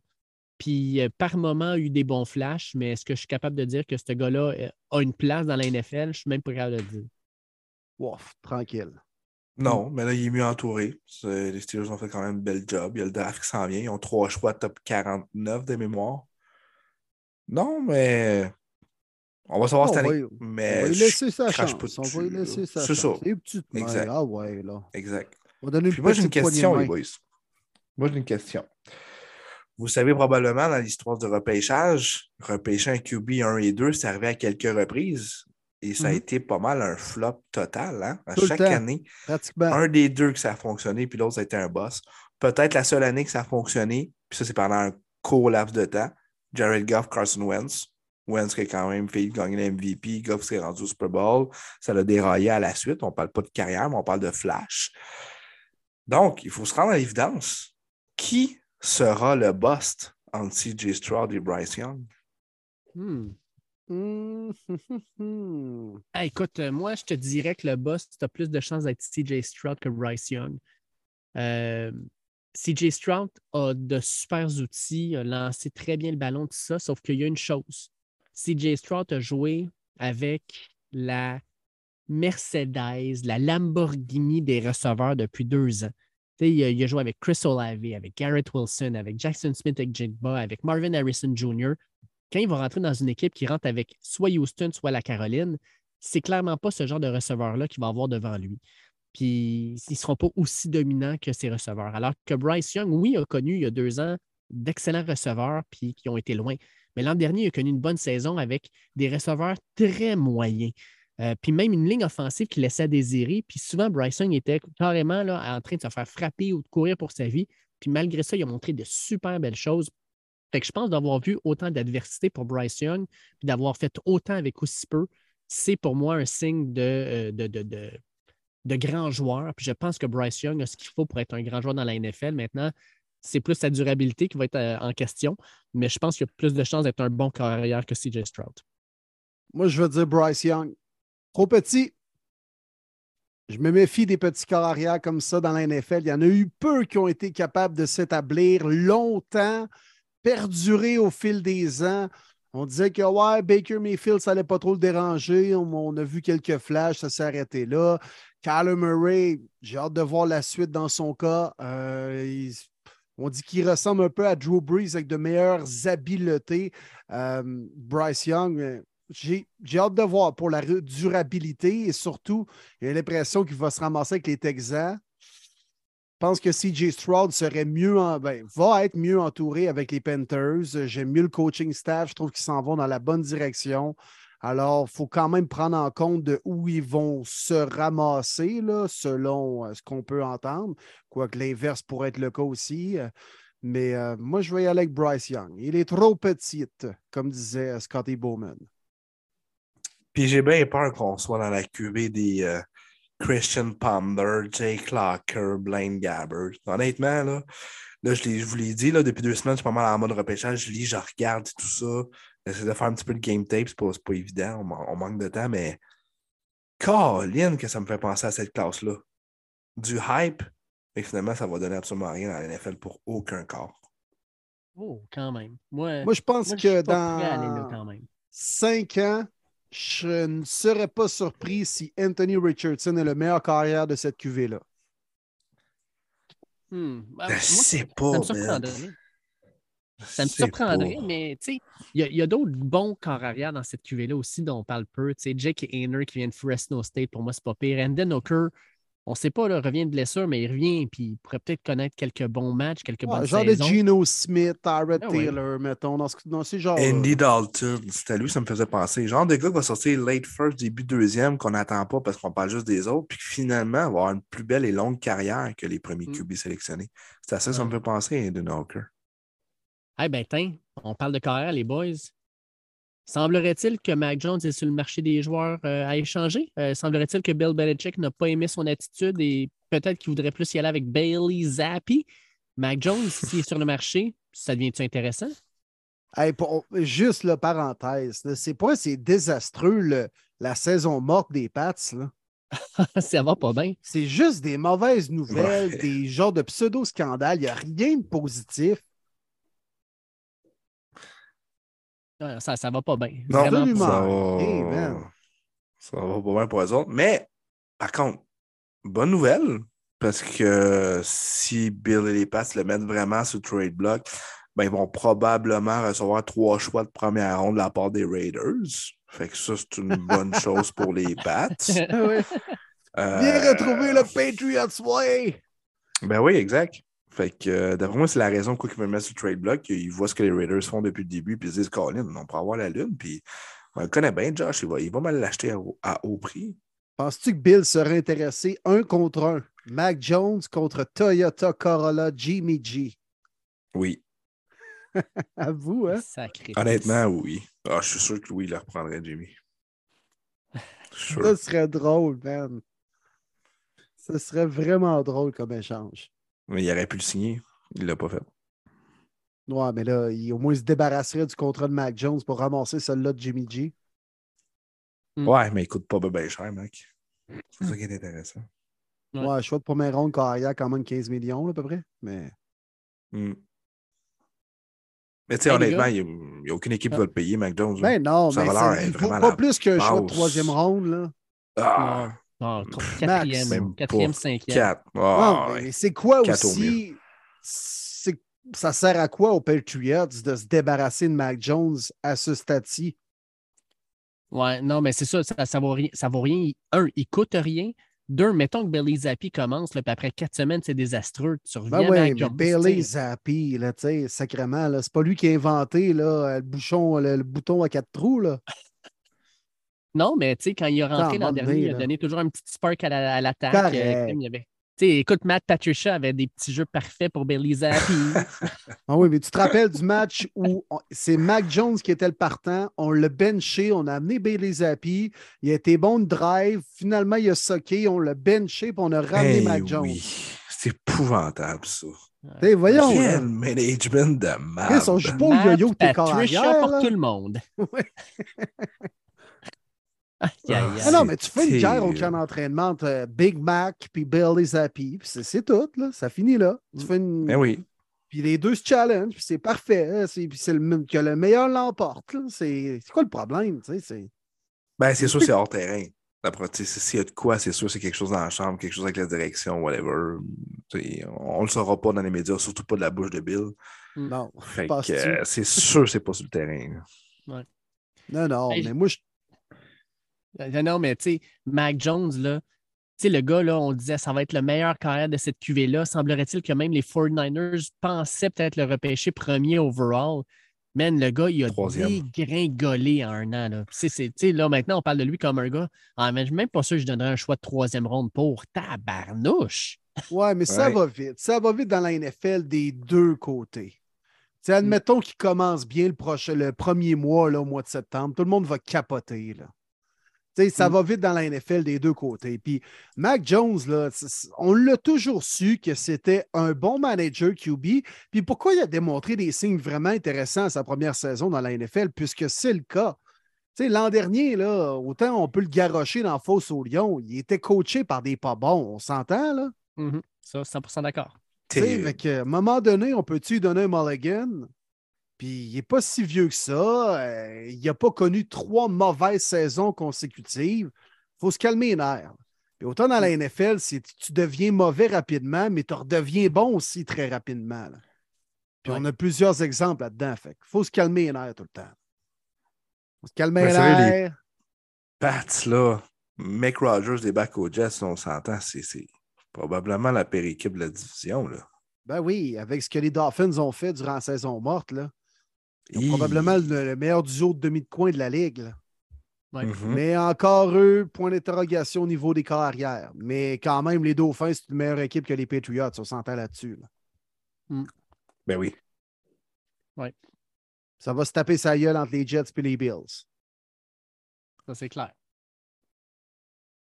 Hey, les gars, j'ai reçu un défi d'un de nos auditeurs, puis ça, je je la trouve excellente. Éric Champagne nous dit Bon podcast, les gars, ce soir. Essayez de dire une bonne nouvelle sur les Colts d'Indianapolis. Merci. Très bon, Eric. les fers à le- cheval. Vous avez le quatrième choix overall. Je pense que c'est ça, je peux dire. Moi. Puis les trois meilleurs Ah. carrières vont déjà être partis. Quelle bonne nouvelle. Aïe, aïe, aïe, aïe, aïe. Ah, les Colts, c'est Une l'enfer. bonne nouvelle des Colts. Mais là, ils Euh, disent qu'ils se concentrent sur le repêchage et non sur Lamar Jackson. Je pense que c'est une bonne nouvelle. Crème, Vous avez quatre carrières à évaluer. Arrêtez de regarder celui que vous n'aurez jamais. là. Ah, moi, je paierais la mort, sérieux. Tu sais ce qui peut t'emmener. C'est le seul. Je le mets en avant ces 4 QB là, facile. non, Ah, mais il n'est pas assez vieux pour les Colts. Les Colts, c'est euh, personne en bas de 35 ans. C'est le club de l'âge d'or des carrières. qu'ils ne regarderont pas au repêchage, finalement. Ben non, c'est ben trop, ben trop puceau. Ben, Aiden Hooker, peut-être, parce qu'il a 25 ans déjà. Ouais. Non, non, non, il va Ouais. aller chercher Stanson Bennett. 26 ans. Et bon. Ah ouais, quatrième au total. Ouais, il a gagné deux championships. Let's Oh go. my Il est God. déjà plus vieux que Lamar Jackson, Calvaire. Oui, c'est fou, Red. Il n'a pas joué un slam dans les- la NFL. Les Hey, pour vrai, les Colts, Colts, ça honnêtement, ils ont dur, fait un là. bon ça move? fait dur, là. Euh, pas grand-chose. Là. Puis là, je suis en train de regarder la QV des carrières, là, les free agents qui restent. là, J'essaie de regarder le monde en. Matt Ryan ne peut pas le signer. Ça va pas bien. Joe Ben, Flacco moi- a 38 ans. Joe Flacco, Ben- les boys, avec les Colts. Non, mais non, non, non, mais pas besoin d'aller là. Le v'là, leur bon euh, move. Garner Minshew à 3,5 millions. Je m'excuse, ça n'a Ah, pas ouais, de sens ça, comme Ça, contrat. c'est un ça. bon move. Ah Oui, oui. sérieux, Bon, merci, ça Martin. a Merci. Pas de sens. Ça, c'est un bon move. C'est moi qui aurais dû dire ça. Parce que vous, je le sais, c'est quoi la bonne nouvelle des Colts? C'est votre petit Michael Pittman. Il est tellement bon, Michael Pittman. Ben oui, il est bon. Ben, il est Absolument. correct. Il est juste correct. Il est là, arrêtez. bon. Il est Il est très bon. correct. Bon. Il est correct, point. Ah, il est correct. il, il est très bon avec Matt Ryan qui passe le ballon. Il était extraordinaire. Non, non, extraordinaire. Lâche-moi l'extraordinaire. là.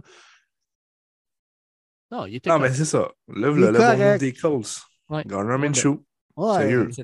Manchomania! Eh oui. Le jardinier qui descend À à Indianapolis. Indiana. Hey, pauvre gars, man. Porn, Lui, faut- porn stash. Faut qu'il ramène une attitude puis du coolness aux Colts. Ah, ça, il n'y aura pas de Hey, problème. La première fois qu'il va dropper d'un. qu'il va, sortir d'un avion, on va faire comme Oh shit! Ah ouais. Il y a, C'est écoute, sûr. depuis l'époque Peyton Manning, là, ils n'ont jamais eu autant de swag qu'ils vont l'avoir avec Garner Pinchbo. Mm, ouais. Ben oui, c'est sûr. Puis il va retrouver Steichen, qui connaît super bien le playbook. Je serais même pas surpris qu'il soit starter week-end. Puis je suis à l'aise avec ça, pour vrai. Ouais. Je ne aussi. comprends pas que personne ne veut ce gars-là dans la ligue. Je comprends pas. Moi, je l'a- je l'adore, je l'ai toujours adoré.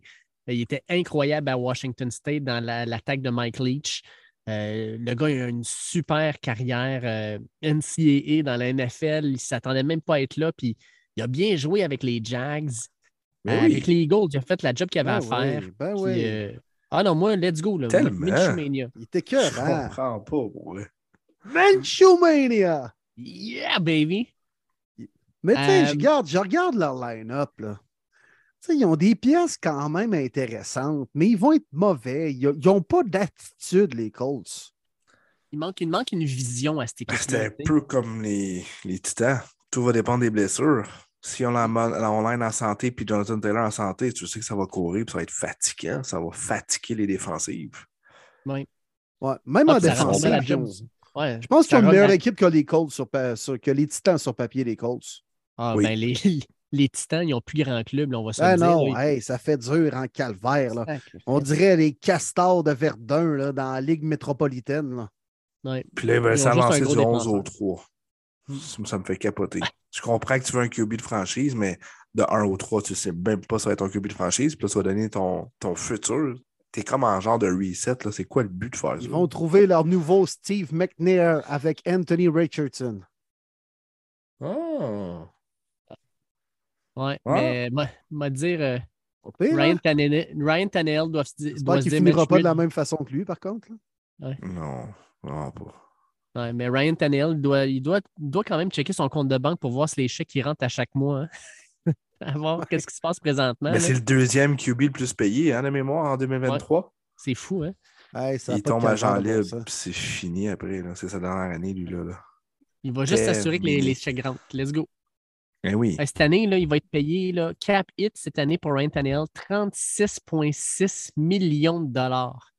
Aïe, aïe, aïe. Aïe, aïe, aïe.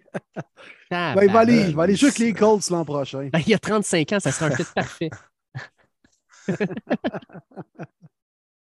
Hey, Ryan Tannehill a 35 ans, mais ça ne nous, ça nous rajeunit pas, tout ça. hein? Hey, Nick Ah. Foles, il est encore Non. avec les Colts. Hein? Ah ouais, il a signé comme. Ah ouais. Ben, il est encore Troisième signé, QB. Ben, Ah, ouais, troisième. Eh ben. Eh ben, on en apprend des choses. On va se coucher moins niaiseux, hein? ben c'est ça, podcast Premier Début, on en apprend Eh tout le temps. Ça devrait être notre nouveau slogan. Podcast premier buts. Vous allez vous coucher moins niaiseux à soir. OK, oui. Sauf les trois gars du podcast. Euh, je continue à regarder un peu les questions, les nouvelles. Euh, on va en avoir. Je, je pense que la plus importante après, c'est probablement la demande d'échange de Devin White à Tampa Bay. Devin White qui a connu, je pense, sa pire année depuis qu'il est rentré dans la NFL, Oh, mais oui. ça reste un gars de talent. Inconstant. Ouais. Est-ce que, est que Devin White va avoir son vœu exaucé? Est-ce qu'il va jouer Non. ailleurs? Si c'est le cas, Non, je pense pas. Non. Je pense Non. pas. Ça va faire. Ben, tu sais, je le comprends. Il a vu Roquan Smith, qu'est-ce qu'il a fait l'année passée? C'est correct. Il m'en a un trade. Bears le savent, ils ne le paieront pas. Ils l'ont tradé au trade deadline à une équipe qui le voulait. Très bien fini la saison avec les Ravens. A eu ce qu'il voulait. Moi, je pense que ça va être la même histoire que Devin White. Il a demandé un trade. On ne le tradera pas. On va le faire jouer. Il devra avoir une belle année parce qu'il est sur son contract year. Puis là, on le sait qu'on va le perdre via les agents libres, puis on n'appliquera pas le franchise tag. Il va se faire trade, puis il va se faire payer ailleurs. Sauf que Roquan Smith est meilleur que Devin White. Donc, euh, il va falloir qu'il se calme un petit peu sur ses demandes. Je comprends qu'il a gagné le Super Bowl, je comprends qu'il a eu une très belle run. Il est encore jeune, absolument. Il reste un très bon linebacker, mais je ne le mets pas dans la clause de, de Smith. Donc, non, il ne se fait pas échanger. Pas tout de suite, tout de moins. Puis j'ai hâte de voir la suite dans son cas. Mais non, puis là, Vonte David vient de revenir avec les là. T'es qui, toi, pour dire, moi, je, je sac mon camp, puis euh, je, vais aller, euh, je veux aller jouer ailleurs. Non, non, c'est clair qu'il va, euh, va jouer cette année pour les euh, Boucaniers. Euh, puis il commence à faire sa diva, là, Devin White. là. Ça fait quelques, quelques petites, euh, petites choses, là, des déclarations publiques de la sorte, là, où tu es comme, ouais, crème, gardons ça pour toi, là. Commence à se prendre un petit peu pour un autre. Là. Puis l'an Ben, dernier, il y a certains moments, il a été mauvais. Là. Ah, c'est bon. La game des Ravens m'a toujours m'en souvenir. Linderbaum fait qui t'a le pancake à 15 verges en avant, man. Qu'est-ce que tu fais là, White? Simonac. Mm. Il était mauvais, ce match-là. Il était sérieux? c'est ça l'affaire. Sérieux, on, on revisite un peu les échanges. Là. Roquan Smith est échangé pour un choix de deuxième ronde qui va être le 53e overall par les Ravens. Je pense que c'est un excellent trade de la part des Ravens. Ils l'ont signé d'ailleurs, puis il a changé leur défensive.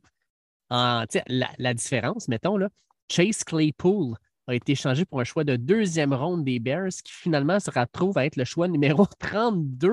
Ah, ça, c'est Claypool a donné 21 choix de moins aux Steelers qu'aux. Ravens pour un joueur pas mal moins d'impact. Moi, Devin White, là, pour un choix de deuxième ronde, je le prendrais demain matin. Je sais pas encore. Ouais, mais tu, tu vas-tu être prêt à le signer 20, 25 millions après? C'est ça qui arrive. Ouais, là? c'est ça, va être ça, ces demandes salariales. là. Ça va être ça la grande demande, mais on en a parlé tantôt. Le cap salarial, on s'en sac maintenant. Fait que si tu dis ce gars-là, on pense à, par exemple à la saison où les, les Bucks ont gagné le Super Bowl. Euh, je sais bien qu'il était bien entouré, là, mais il était dominant. là. Il était partout sur le terrain. Moi, Devin White, euh, c'est un, un des secondaires que je préférais le plus dans la NFL. Fait que, en tout cas, je, je pense que tu dois parier Ouais, mais- sur le talent plus que sur ce que tu as vu l'an dernier. Oui, mais c'était pas le main focus sur le Super Bowl Run. C'est ça qui arrive. Il Mm. fitait exactement ce qu'il devait être. Là, il va être payé comme être le numéro un. Est-ce qu'il est capable? Moi, je pense que non. Il est trop inconstant, honnêtement.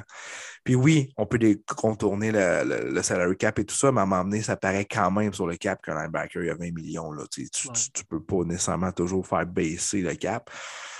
Puis on sait, dans la NFL, linebacker, c'est pas une position premium. Les Ravens ont toujours accepté de payer ça, puis c'est correct. Mais regarde cette année, les Ravens, ça va être qui les pass rushers? Je pense qu'ils vont trouver ça difficile d'avoir payé beaucoup de linebackers en Mm. place. Puis Ouais. surtout, Devin White, en couverture de passe, il est mauvais. C'est un gars qui est bon pour arrêter le jeu au sol. Il est gros, il est fort, euh, il est capable de briser un bloc d'un d'un O-line à part sur Linderbaum un match contre les Ravens. mais ou sinon, tu sais, c'est un gars quand même physique. Quand ça y tente, mais c'est un, c'est un gars Ouais. physique. Mais de plus en plus, tu as besoin que tes secondaires intérieurs comme, comme, comme lui euh, soient bons en couverture de passe. Fred Warner est le meilleur exemple. Maintenant, il est Ouais. capable de couvrir en un contre un des alliés rapprochés. Tu dois être rapide. Tu es quasiment des secondaires hybrides maintenant. Puis je trouve que White appartient un peu à l'ancienne garde des secondaires, même s'il est vraiment jeune encore. Là, puis il a été repêché il n'y a pas très longtemps. Mais c'est son style de jeu appartient plus à l'ancienne garde des secondaires. Fait que moi, je ne suis pas sûr d'investir 22 millions sur ce gars-là dans les prochaines années.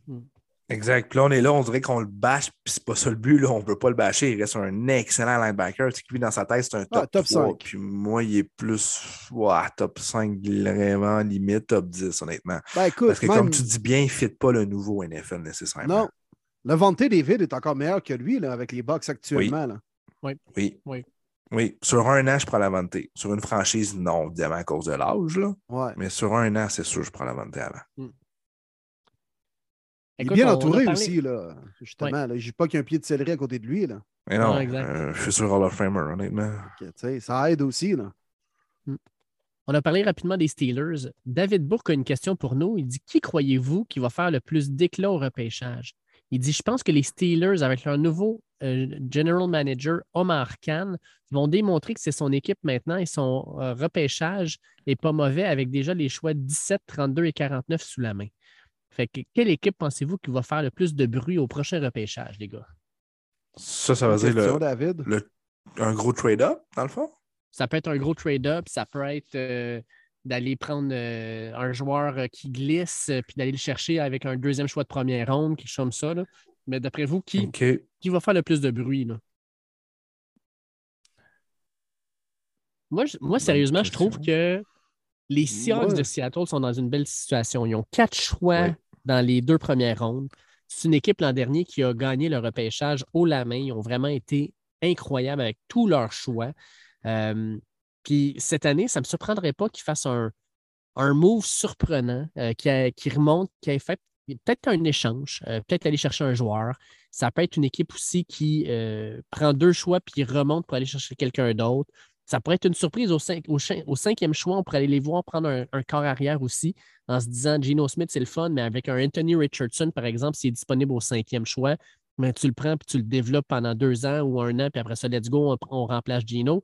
Moi, je pense que les Seahawks vont faire quelque chose de gros cette année. Ils vont surprendre le monde. Puis euh, ça pourrait être, moi, selon moi, l'équipe qui fait le plus de bruit dans le repêchage. Intéressant.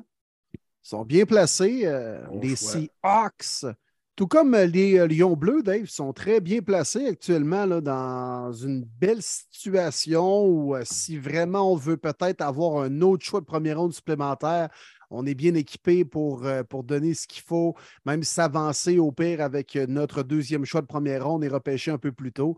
Il y a des équipes comme ça qui sont dans une, dans une belle situation. Les Texans aussi, avec plusieurs choix dans le, dans le top 100. moi, je pense par contre aux 49ers ils ont 11 sélections au total. Puis ils ne repêchent pas avant le choix 99 en troisième ronde, mais ils ont 11 pics au total. Et les Niners, on le sait, c'est écoute, ils ont tout ce qu'il faut pour gagner.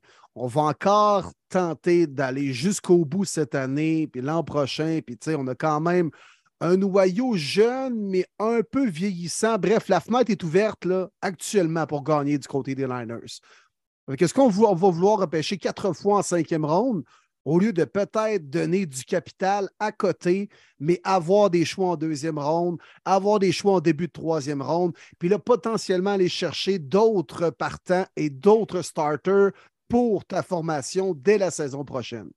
Moi, je pense que les Niners vont vouloir donner beaucoup de capital avec leurs 11 sélections au total pour aller chercher des partants. Là, tu sais. Souvent, euh, on dit 2, day 2 du repêchage, le vendredi que les rondes 2-3, il y a des excellents partants. Je pense que les Niners vont vouloir s'avancer avec les euh, nombreux choix qu'ils ont.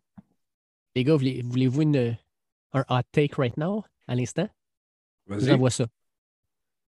On a vu quelque chose, nous autres, quand on était à Syracuse. On l'a vu, on vous l'a partagé, mais je vous le rappelle. Mathieu Bergeron était avec le O-line coach, je pense, des 49ers. Et il lui a dit Hey boys, if you want me, you just gotta trade up. On a beaucoup de capital. Puis si Mathieu commence à glisser un peu, il se ramasse 43e, 44e, le 45e show overall est détenu par les Patriots. Et les Patriots ont un historique avec Bill Belichick d'aller chercher des choix supplémentaires, de faire des trade down. Pourquoi pas les 49ers avec deux ou trois choix de troisième ronde? Tu trade up au 45e avec les Pats, puis tu vas chercher Mathieu Bergeron, avec qui, clairement, tu avais des petits atomes crochés à Syracuse? Je verrais bien ça, moi. Ben oui, puis euh, il remplace McClenchy comme bloqueur à droite. Mhm. De l'autre côté, d'un certain Hall of Famer. Trent Williams. Tout est dans tout. Ah, ça serait écœurant. On dit ça, Hey, sous le règne de Kyle Shanahan. Ouf. Puis écoute, Ah, Mathieu les Bergeron boys s'entraînait avec qui dans les derniers mois? Joe Staley. Joe Staley nous l'a dit même à ce podcast-ci, Mathieu Bergeron, qu'il connaît déjà très bien les schémas de bloc des 49ers, puisqu'il le pratique avec, euh, avec Joe Staley, le West Coast Offense un petit peu, puis euh, les blocs en zone, amener beaucoup de, de gars également en mouvement dans le champ arrière pour venir appuyer, le bloqueur sur les blocs sur le coin de la ligne. Écoute, euh, ça ferait fucking du sens, les gars. là. Euh, ben, ça serait parfait pour lui. Honnêtement, ça serait juste parfait pour lui, pour son apprentissage, Et- pour sa carrière. En Euh, rouge, man, avec le superbe casque des 49ers. Oh. L'équipe du podcast à San Francisco l'année prochaine serait incroyable. Oh, c'est Oh, c'est juste loin un Là, je- peu, la baie. Hey, je suis en train de regarder la liste des. des, Oh, euh, on irait pareil. On dirait, c'est sûr. Ah oui, Eh ben oui, oui. ben oui. Eh oui, j'aimerais ça, Euh, man. Ouh. Avec gars, Trent sachez que les Williams, 49ers wow. vont quand même venir jouer à Philadelphie, à Washington, à Cleveland, à Pittsburgh. Euh, Ah, ce serait bon, ça.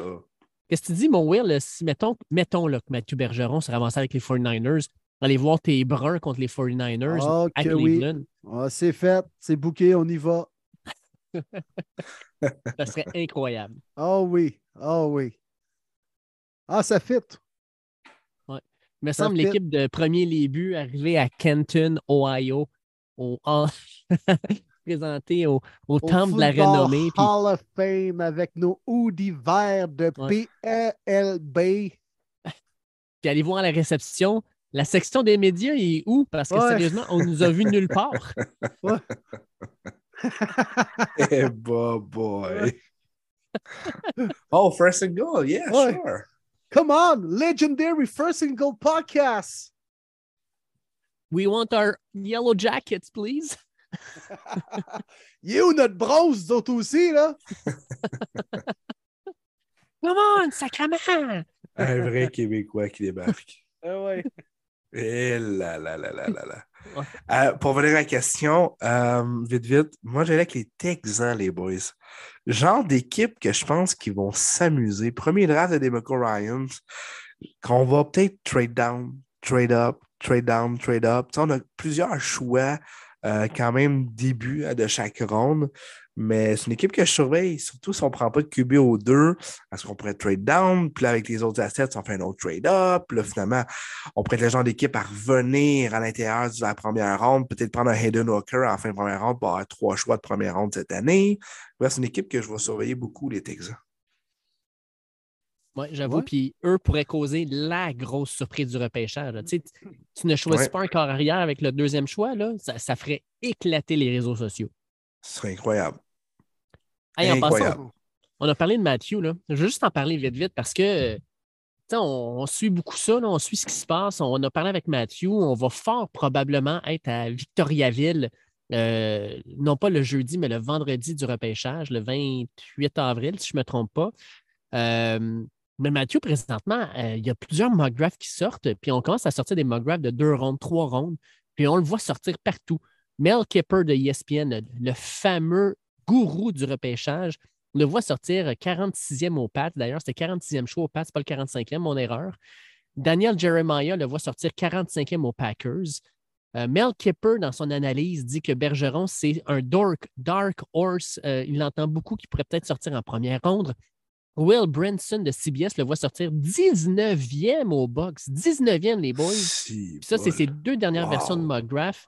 C'est fou, là, Matthew, là, ce qu'on entend. Là. Dans le fond, moi, tout ce que j'entends, c'est que Matthew sort top 50. Je le vois rarement sortir du top 50. Fait que ça veut dire, en gros, milieu de deuxième ronde max. Là. Ouais. Ah, c'est solide. Moi, tout ce que je lui souhaite, là, le rang, on s'en fout. C'est le fit, le coaching staff, l'équipe, qu'est-ce qu'elle a de l'air? Pour moi, c'est ça qui est important. Je veux une équipe, une, équipe, une dynastie, tu sais, là, qui, qu'on n'est pas inquiète pour lui, qui va être bien placé, puis qui va faire son 5 ans là, ou 4 ans pour commencer. Puis on verra la suite des choses par après, là, mais de bien le bâtir, parce que c'est tellement difficile d'obtenir un contrat professionnel, le premier après le contrat de recrue dans la NFL. Je lui souhaite vraiment d'être dans le bon fit pour lui. il peut autant se ramasser à bien des endroits parce que des gars comme Matthew qui peut jouer quand même garde, tackle, right tackle, left tackle. Toutes les équipes pratiquement dans la NFL ont besoin des gars comme ça. C'est pas comme, je sais pas, les Chiefs qui ont déjà un corps arrière identifié. C'est clair qu'ils ne repêcheront pas un corps arrière en première ronde. C'est l'évidence même. Mais au niveau des O-line, un peu comme Matthew, euh, il y a bien des équipes qui peuvent être tentées d'avoir un gars de profondeur comme ça, même qui est polyvalent, qui peut jouer à plusieurs positions. Il peut sortir à peu près n'importe où. Regarde, Dave, tu viens nous énumérer à peu près des équipes différentes. Ce n'est pas clair qu'il va sortir à tel ou tel endroit. Euh, mais assurément. Tu sais, le rang, c'est une affaire, mais le, l'endroit et le mm. fit et la situation dans laquelle tu tombes, je pense que c'est plus important encore. Exact. Puis, on se croise toujours les doigts parce que euh, ben, dans la NFL, on l'a déjà vu. Là, on l'a vu avec, euh, avec John Elway, on l'a vu avec Eli Manning. Mais si tu n'es pas le premier overall et tu n'es pas un talent générationnel, tu ne peux pas dire non, moi, je ne jouerai pas pour cette équipe-là. Tu joues pour l'équipe qui te repêche, that's it, that's all. Puis, sincèrement, euh, on a vu des joueurs, je pense, avec des carrières prometteuses se faire littéralement écraser par une organisation ou un système qui ne leur fitait pas correctement. Fait que moi, je suis d'accord avec vous autres, les gars, c'est le fit qu'on cherche. Tu sais, je parle des 49ers, mais tu sais, c'est que ça serait un rêve. Je veux dire, Mathieu Bergeron, dans le, système de, de, Kyle Shanahan, ça serait incroyable pour lui d'apprendre de, du meilleur left tackle de la ligue euh, pour quelques années, peut-être encore, avant de pouvoir peut-être prendre sa place. c'est fou, là. Tu veux, tu pour un gars comme Matthew le meilleur. Puis si c'est si ça, ben, tant mieux pour lui. Puis je sais que si c'est pas ça, il va quand même donner son 100% puis il va être un joueur vraiment de, euh, une pierre angulaire sur la ligne offensive où il va être, puis il va être le leader qu'il est. Mais tu lui souhaites vraiment que son parcours se passe bien dès le départ et non pas qu'il aille à galérer pendant 4-5 ans avant de trouver finalement une organisation qui le fait bien. Yes, c'est ce qu'on lui souhaite. Les gars, dernier point aujourd'hui. Euh, puis on en a parlé en début de podcast, mais il fallait que j'en parle.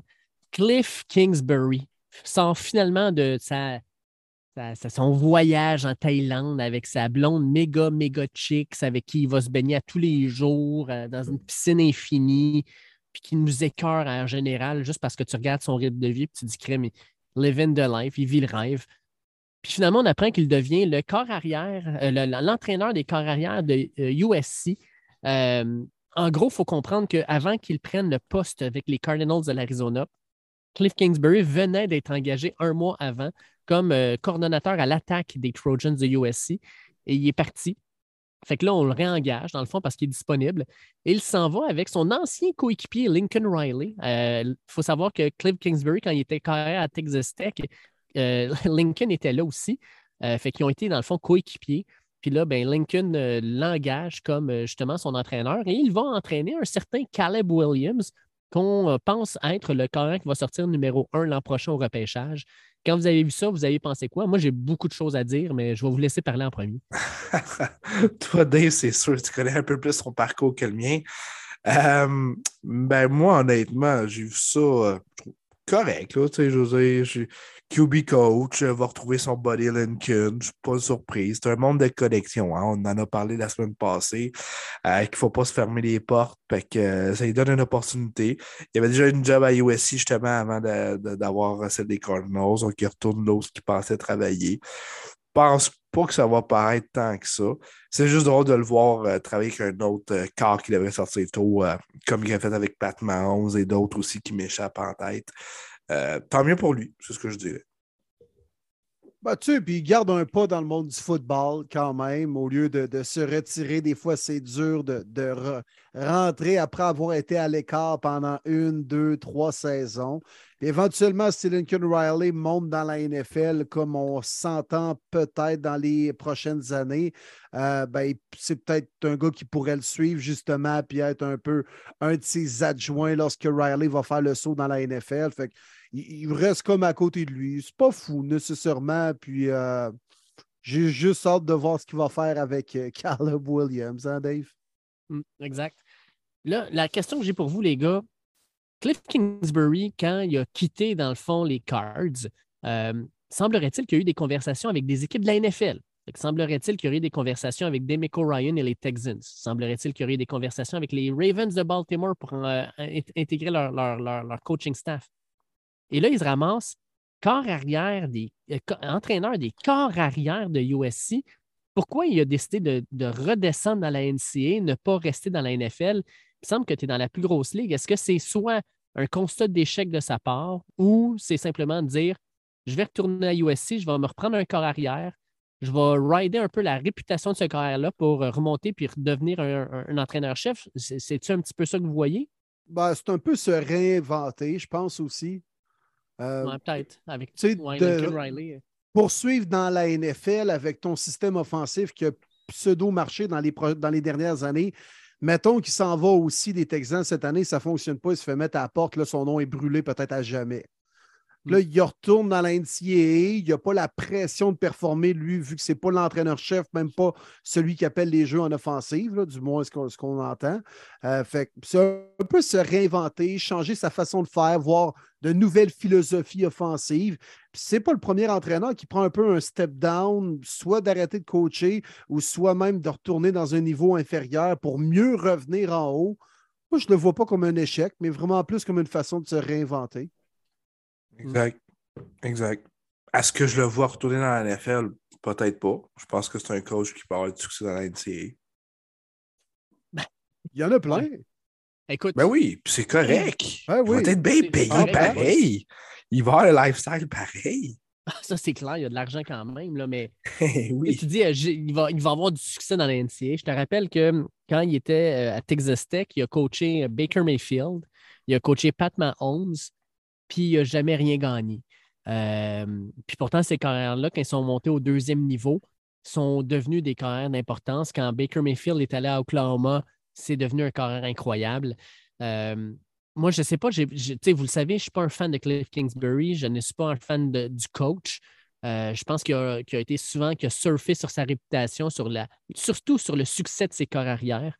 J'ai l'impression qu'il va essayer à nouveau de surfer sur le, succès de Callum Williams, qui, qui en passant vient de gagner l'Iceman. C'était le meilleur corps arrière aux États-Unis. Est-ce que Cliff Kingsbury peut le rendre meilleur? Laissez-moi en douter. Laissez-moi en douter. Euh, puis, sincèrement, j'ai hâte de voir Cliff Kingsbury, son parcours maintenant. pour moi, là, puis pour lui, j'y souhaite d'apprendre. D'apprendre de Lincoln Riley, qui pour moi est un vrai bon entraîneur-chef est une vraie très bonne tête de football à l'attaque, pourrait être un entraîneur-chef dans la NFL l'an prochain et avoir du succès. Je pense qu'il y a beaucoup plus de pedigree, lui, que Cliff Kingsbury. Fait qu'il apprenne puis qu'il puisse se réinventer, comme tu disais, Will. J'y souhaite sincèrement. J'y souhaite rien de mal. Je trouve juste que ce n'est pas un entraîneur à la hauteur de ce qu'il devrait être. Puis qu'il a surfé sur les réputations de ses joueurs plutôt que sur ses, succès à lui, parce qu'il n'y en a pas eu beaucoup. Euh, qui apprennent là-dedans, puis que Crime puisse se développer mais je ne pense pas que USC amène KK pour développer Caleb Williams. Ben, si c'est ton C'est plus un complément. Ouais. C'était plus comme consultant senior offensif aussi. Là. En tant que ben, Lincoln Riley reste le gars qui a amené avec lui Caleb Williams de Oklahoma à USC. Pas mal plus lui, son boys, qui développe Caleb Williams. C'est pas mal plus Lincoln Riley. Là. Ben, je pense que oui. Puis il faut comprendre aussi, USC vient de signer probablement, en tout cas, selon moi, le meilleur corps arrière pour l'an prochain dans la classe de 2023. C'est Malachi Nelson. Fait que l'an prochain, lui, Malachi Nelson va être le corps arrière substitut de USC. Va voir aller Caleb Williams, mais dans deux ans, c'est lui qui va être le partant. Puis Malachi Williams, là, on parle d'un gars de 6 pieds 3, actuellement 185 livres. Euh, il était le deuxième meilleur prospect derrière le fameux Archie Manning. Mais Malachi Nelson a tous les outils pour être un carrière d'importance. Fait Cliff Kingsbury pourrait à nouveau avoir un, beau joyau sous la main puis le développer. Mais on va voir, on va voir ce que ça va donner. Ben, au moins, il y a une qualité. Ça, on peut y donner. Il sait bien s'entourer. Puis il est opportuniste. il, est allé, il, est, il est capable d'aller au bon endroit au bon moment. Ouais, ça, il est, opportuniste un peu là-dessus, mais, mais, il est fair. il est fair. Il est intelligent là-dessus. Je suis d'accord. Ouais. j'ai fait le tour des nouvelles, les gars. Euh, Martin, tu veux-tu mettre la table pour ce qu'on va faire la semaine prochaine? Moi, je commence ça avec un, oh, petit, quelque chose. Oui. On écoute ça, les boys? Premier League mock draft is Oh. officially open. Eh oui, les boys, c'est la semaine prochaine un show de mes préférés dans l'année, le mock draft des partisans. Donc, on donne la chance aux auditeurs du premier début de faire la sélection de leur équipe pour le repêchage à venir. Donc, on va faire la première ronde au grand complet. On a déjà énuméré nos invités qui vont être là la semaine passée. Donc, euh, vraiment très, très content, très excité. Manquez pas ça. C'est un gros, gros show. Donc, on va évidemment faire comme à l'habitude l'enregistrement le mercredi soir pour que ça soit dans vos oreilles dès le jeudi midi pour vous mettre dedans une semaine avant le vrai repêchage. Donc, le fameux Mock Draft édition 2 revient cette année. Yes! Très hâte de faire ça, les gars. Euh, je pourrais encore peut-être interpréter euh, le euh, commissaire Roger Goodell et simplement présenter les choix. Bon, bon. Correct. Je vais me faire tirer du popcorn, puis inquiétez-vous pas, je ne le mangerai pas, le maudit popcorn. Come on, t'aimes ça. Bon, quand- c'est ça, hein? C'est ça, good old, c'est ça.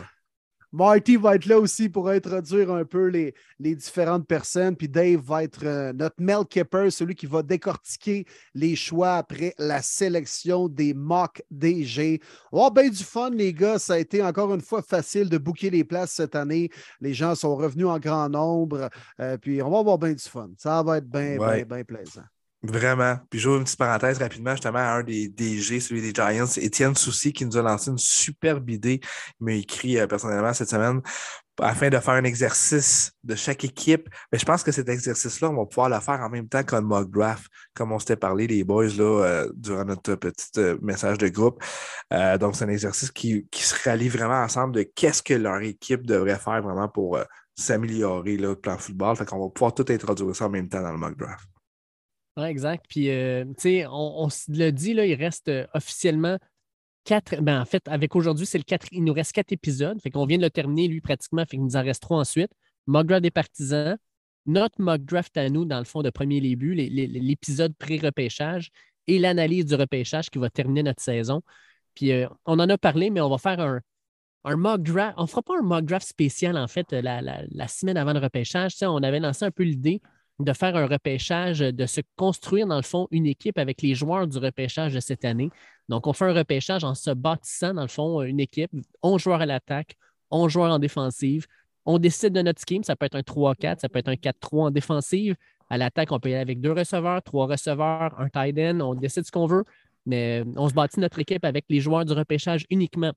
Fait qu'il va y avoir un, un, un par équipe, un running back par équipe. Fait que ça va être intéressant de voir nos décisions, comment on va gérer la tactique, euh, nos stratégies. Puis euh, ça va être, ça va être, je pense, un, un, épis- un épisode le fun aussi à faire entre nous trois. là. Yes, tout à fait. On va faire ça quoi juste avant le repêchage. Donc, euh, et dans la semaine, ce sera quoi le 24? On va essayer de ce publier cette émission le 26 avant le repêchage, le 27, pour avoir au moins un Oui. bon 24 heures de publication avant le repêchage et non pas le jeudi midi comme d'habitude. Non, exact. Parce que le jeudi, c'est quand même une grosse journée. Évidemment, on regarde toutes les médias, on regarde tout ce qui se passe. Va être un petit peu moins, peut-être pour le podcast, même si euh, ça va super bien et qu'il y a bien, bien des gens qui vont l'écouter quand même. Mais on, on aime mieux le mercredi qui est un petit peu plus tranquille. Puis que là, on va avoir euh, du temps en masse pour euh, que vous puissiez- écouter le podcast. Puis comme d'habitude, on va publier le podcast le mercredi à midi. Puis à midi et 5, la NFL va annoncer qu'il y a un gros échange, deux gros échanges. Que... Maudite NFL à merde. Ben, Ils ont peur, Dave. Regarde, ils ont peur. Ouais, ouais. Ils ont pour ça peur. qu'ils ne veulent pas nous introniser au temps de la renommée. Ouais, Hey, puis euh, NFL à la marde, avant de fermer ça, je voulais en parler. Vous en pensez quoi de l'entente qu'il y a eu avec YouTube qui sont vendus les euh, euh, Sunday Ticket? Ça va être sur YouTube à Start. Avez-vous vu les prix passer? ah, c'est ouais. comme au-dessus de 70$ piastres par mois, c'est ça? Ah non, c'est eh ben, c'est même pas que ça. C'est 400 quelques piastres pour la saison. On en fait la même. Si tu précommandes avant le 1er juin, c'est 3,50 si tu es un abonné de YouTube. Sinon, c'est 3,80. Puis par après, c'est 400 que J'ai pas les chiffres devant moi, mais c'est comme sacrifice, man. Ils veulent faire la palette pas à peu près. Puis ça va marcher quand même. Ouais, ouais. Ben- Et ça, c'est exclusivement aux États-Unis, par contre. Oui, exact. Ah, ok, je ne savais pas. Ouais, Ben, non, tu sais, c'est comme deux zones. Deux zones ici, c'est comme, euh, deux zones. De zone, c'est rendu 25$ par mois, puis ça ne me surprendrait pas qu'avec ce qu'ils voient YouTube faire, qu'ils augmentent leur prix encore. Ouais, mais il y a le CRTC ici aussi, là, que tu ne peux pas changer tes, euh, tes prix du jour au lendemain. là, mais en tout cas, ça, c'est un autre débat. Ouais, exact. Mais je Mais pense que, j'ai vu les fans chialer, là. ça n'a pas de bon sens. Mais moi, ce que je trouve par contre, c'est que pour la NFL, là, tu es rendu avec deux compagnies de streaming qui s'associent à toi. Tu as Amazon le jeudi soir, puis là, maintenant, tu as YouTube avec NFL Ticket. Tant qu'à moi, là, c'est vraiment là, la, la ligue qui est la plus à l'avant-plan à ce niveau-là. Quand compare à la NHL, la NBA, puis même le baseball, sont à des années-lumière, sont encore avec des contrats locaux, alors que la NBA, euh, la NFL est comme non, non, nous autres, on y va via Internet aussi, on y va télévision, on va avec tous les médias, puis euh, on essaie d'utiliser ça puis d'aller chercher le plus de cash possible. Je pense que la NFL est vraiment à l'avant-plan dans tout ça. Ouais, ben, c'est tout le monde consomme leurs produits aussi, c'est ça qui arrive. Les émissions et euh, les euh, games de sportives les plus écoutées et suivies. Peu importe la plateforme où c'est présenté, ils savent que les gens vont s'abonner. Euh, mais Exact. encore là, c'est c'est grâce au euh, immense contrat de télédiffusion avec CBS, NBC puis ESPN que la NFL fait encore pas mal plus la pièce qu'avec le streaming actuellement quand même. Mais La moi, je suis fier des boys. Je suis fier de vous autres. Je suis fier de moi. Je suis fier de nous. Vraiment, je suis fier de nous. Parce que les gens ne savent peut-être pas, là, on ne veut pas trop en parler publiquement, là, mais on reçoit souvent des appels d'un certain Américain, là, puis on dit toujours non. Fait que, regarde, on veut être indépendant. On est Ouais. fort, les boys. Je suis fier de vous autres. mais- On Ah ouais, on l'a même dit aux douaniers, les boys, en s'en allant à Syracuse. Il dit là, êtes-vous un média affilié à CBC? On a dit non. Pas CBC, CBS, c'est encore plus gros. On a dit no way, we're Ah independent. non, mais il me semble qu'il nous parlait de CBC vu qu'on arrivait du Canada. Ouais, aussi. Ben, il dit c'est CBS ou CBC. I, I think that's, uh, Ouais. that's what it is up north. Ben, peu importe, là, peu importe le S ou le C. Chris, on ne travaille pas pour eux autres. On est Exact. indépendant, c'est clair? Ouais. Fait que Goodall, arrête de nous appeler. On est comme Ouais. Mike Ward sous écoute, mais on ne remplit pas le centre belle. Ouais, mais ça, ça, ça ne sera que partie remise. Ouais, c'est ça. On va un remplir défi, le stade oui? Percival Molson, si le stade Ouais, des Alouettes. exact. Ouais, ça serait hot. Ouais, Ah, Le, stade olympique, le gros. Moi, je pense plus gros. Le stade olympique dans Ah, le milieu, ouais. là, avec le, le- le bon vieux. Là. Tu sais, oui, tu avais, les Alouettes, mais tu avais la machine dans le temps, là, la machine Ah oui! Coaché par Jacques Dussault. Yes, sir. Ben oui, la bonne vieille, la machine. Montreal Machine! C'est Ça, finir là-dessus, mec, c'est magique. Wow! Ah. Hey, merci Hey, LFM les Québec. boys. Toujours euh, présent avec nous là, depuis Day One de ce projet-là. Euh, belle communauté. Si ce n'est pas déjà fait, allez liker, allez suivre ça. On, on participe tout le monde. C'est vraiment, vraiment le fun. Puis les boys, je me garde toute l'énergie. Puis j'espère être 100% top shape parce que toute la famille, on a eu la maudite streptocoque qui fait qu'on est sur un certain down à la maison. Mais la semaine prochaine, ouh, rien va nous arrêter avec ce mock draft. Yes. Ah. Ben, bon repos, puis revenez sur vos deux pattes, la famille euh, Saint-Jean. On est avec Merci. vous autres. puis, euh, merci les boys. Toujours un plaisir. Euh, il en reste pas long, hein, la saison 2, donc il faut en profiter quand même. Euh, on, on se répète, mais gros show la semaine prochaine avec le mock draft des fans. Par la suite, une émission spéciale à nous en vue du repêchage 2023 de la NFL. On aura bien sûr des surprises avec Mathieu Bergeron, son parti du repêchage et tout ça. On aura des belles choses à vous présenter et annoncer prochainement. 100% d'accord. Moi, euh, les boys, je vous souhaite une bonne nuit de dehors parce que c'est de là que j'ai enregistré le podcast. Moi, avoué, C'est j'étais bien il y a deux heures, mais là, ça commence à faire un peu frette. là. Euh, Sérieusement, le, le petit Dave, il, il- il commence à sentir un Ouais, petit peu moins ses orteils. commence à être bleu comme les c'est lions. Yes, sir. c'est ça, les lions bleus, hein? C'est parce qu'ils sont dans Ah le nord ouais, et ils ne sont pas habitués. Exact.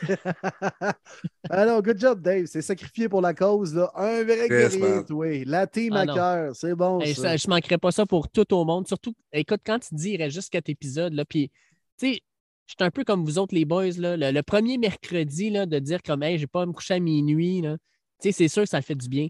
Mais ça, ça c'est jamais très long avant de me, je me dise, Caroline, il me manque quelque chose dans ma vie. Ah oui. Euh, Ouais, ouais, ouais. tu sais, on ne se oui, parlera mais pas ça. pendant deux, trois mois ensuite. Fait que, non, non, on va profiter de chacun des moments qu'on a, les boys, ensemble, pour parler de football, de notre passion, avec les milliers d'auditeurs maintenant qui nous suivent à toutes les semaines. Je vous salue tout le monde. Un privilège d'être dans vos oreilles à toutes les semaines. Puis, sincèrement, on continue ça. J'espère pouvoir vous dire la semaine prochaine qu'on a reçu notre commande de hoodie. Je pense que ça va être plus, plus, plus être pour l'autre podcast ensuite. On vous envoie ça. Puis malheureusement, tu sais, euh, euh, ben, pas malheureusement, en fait, ça va vous arriver comme avant l'été.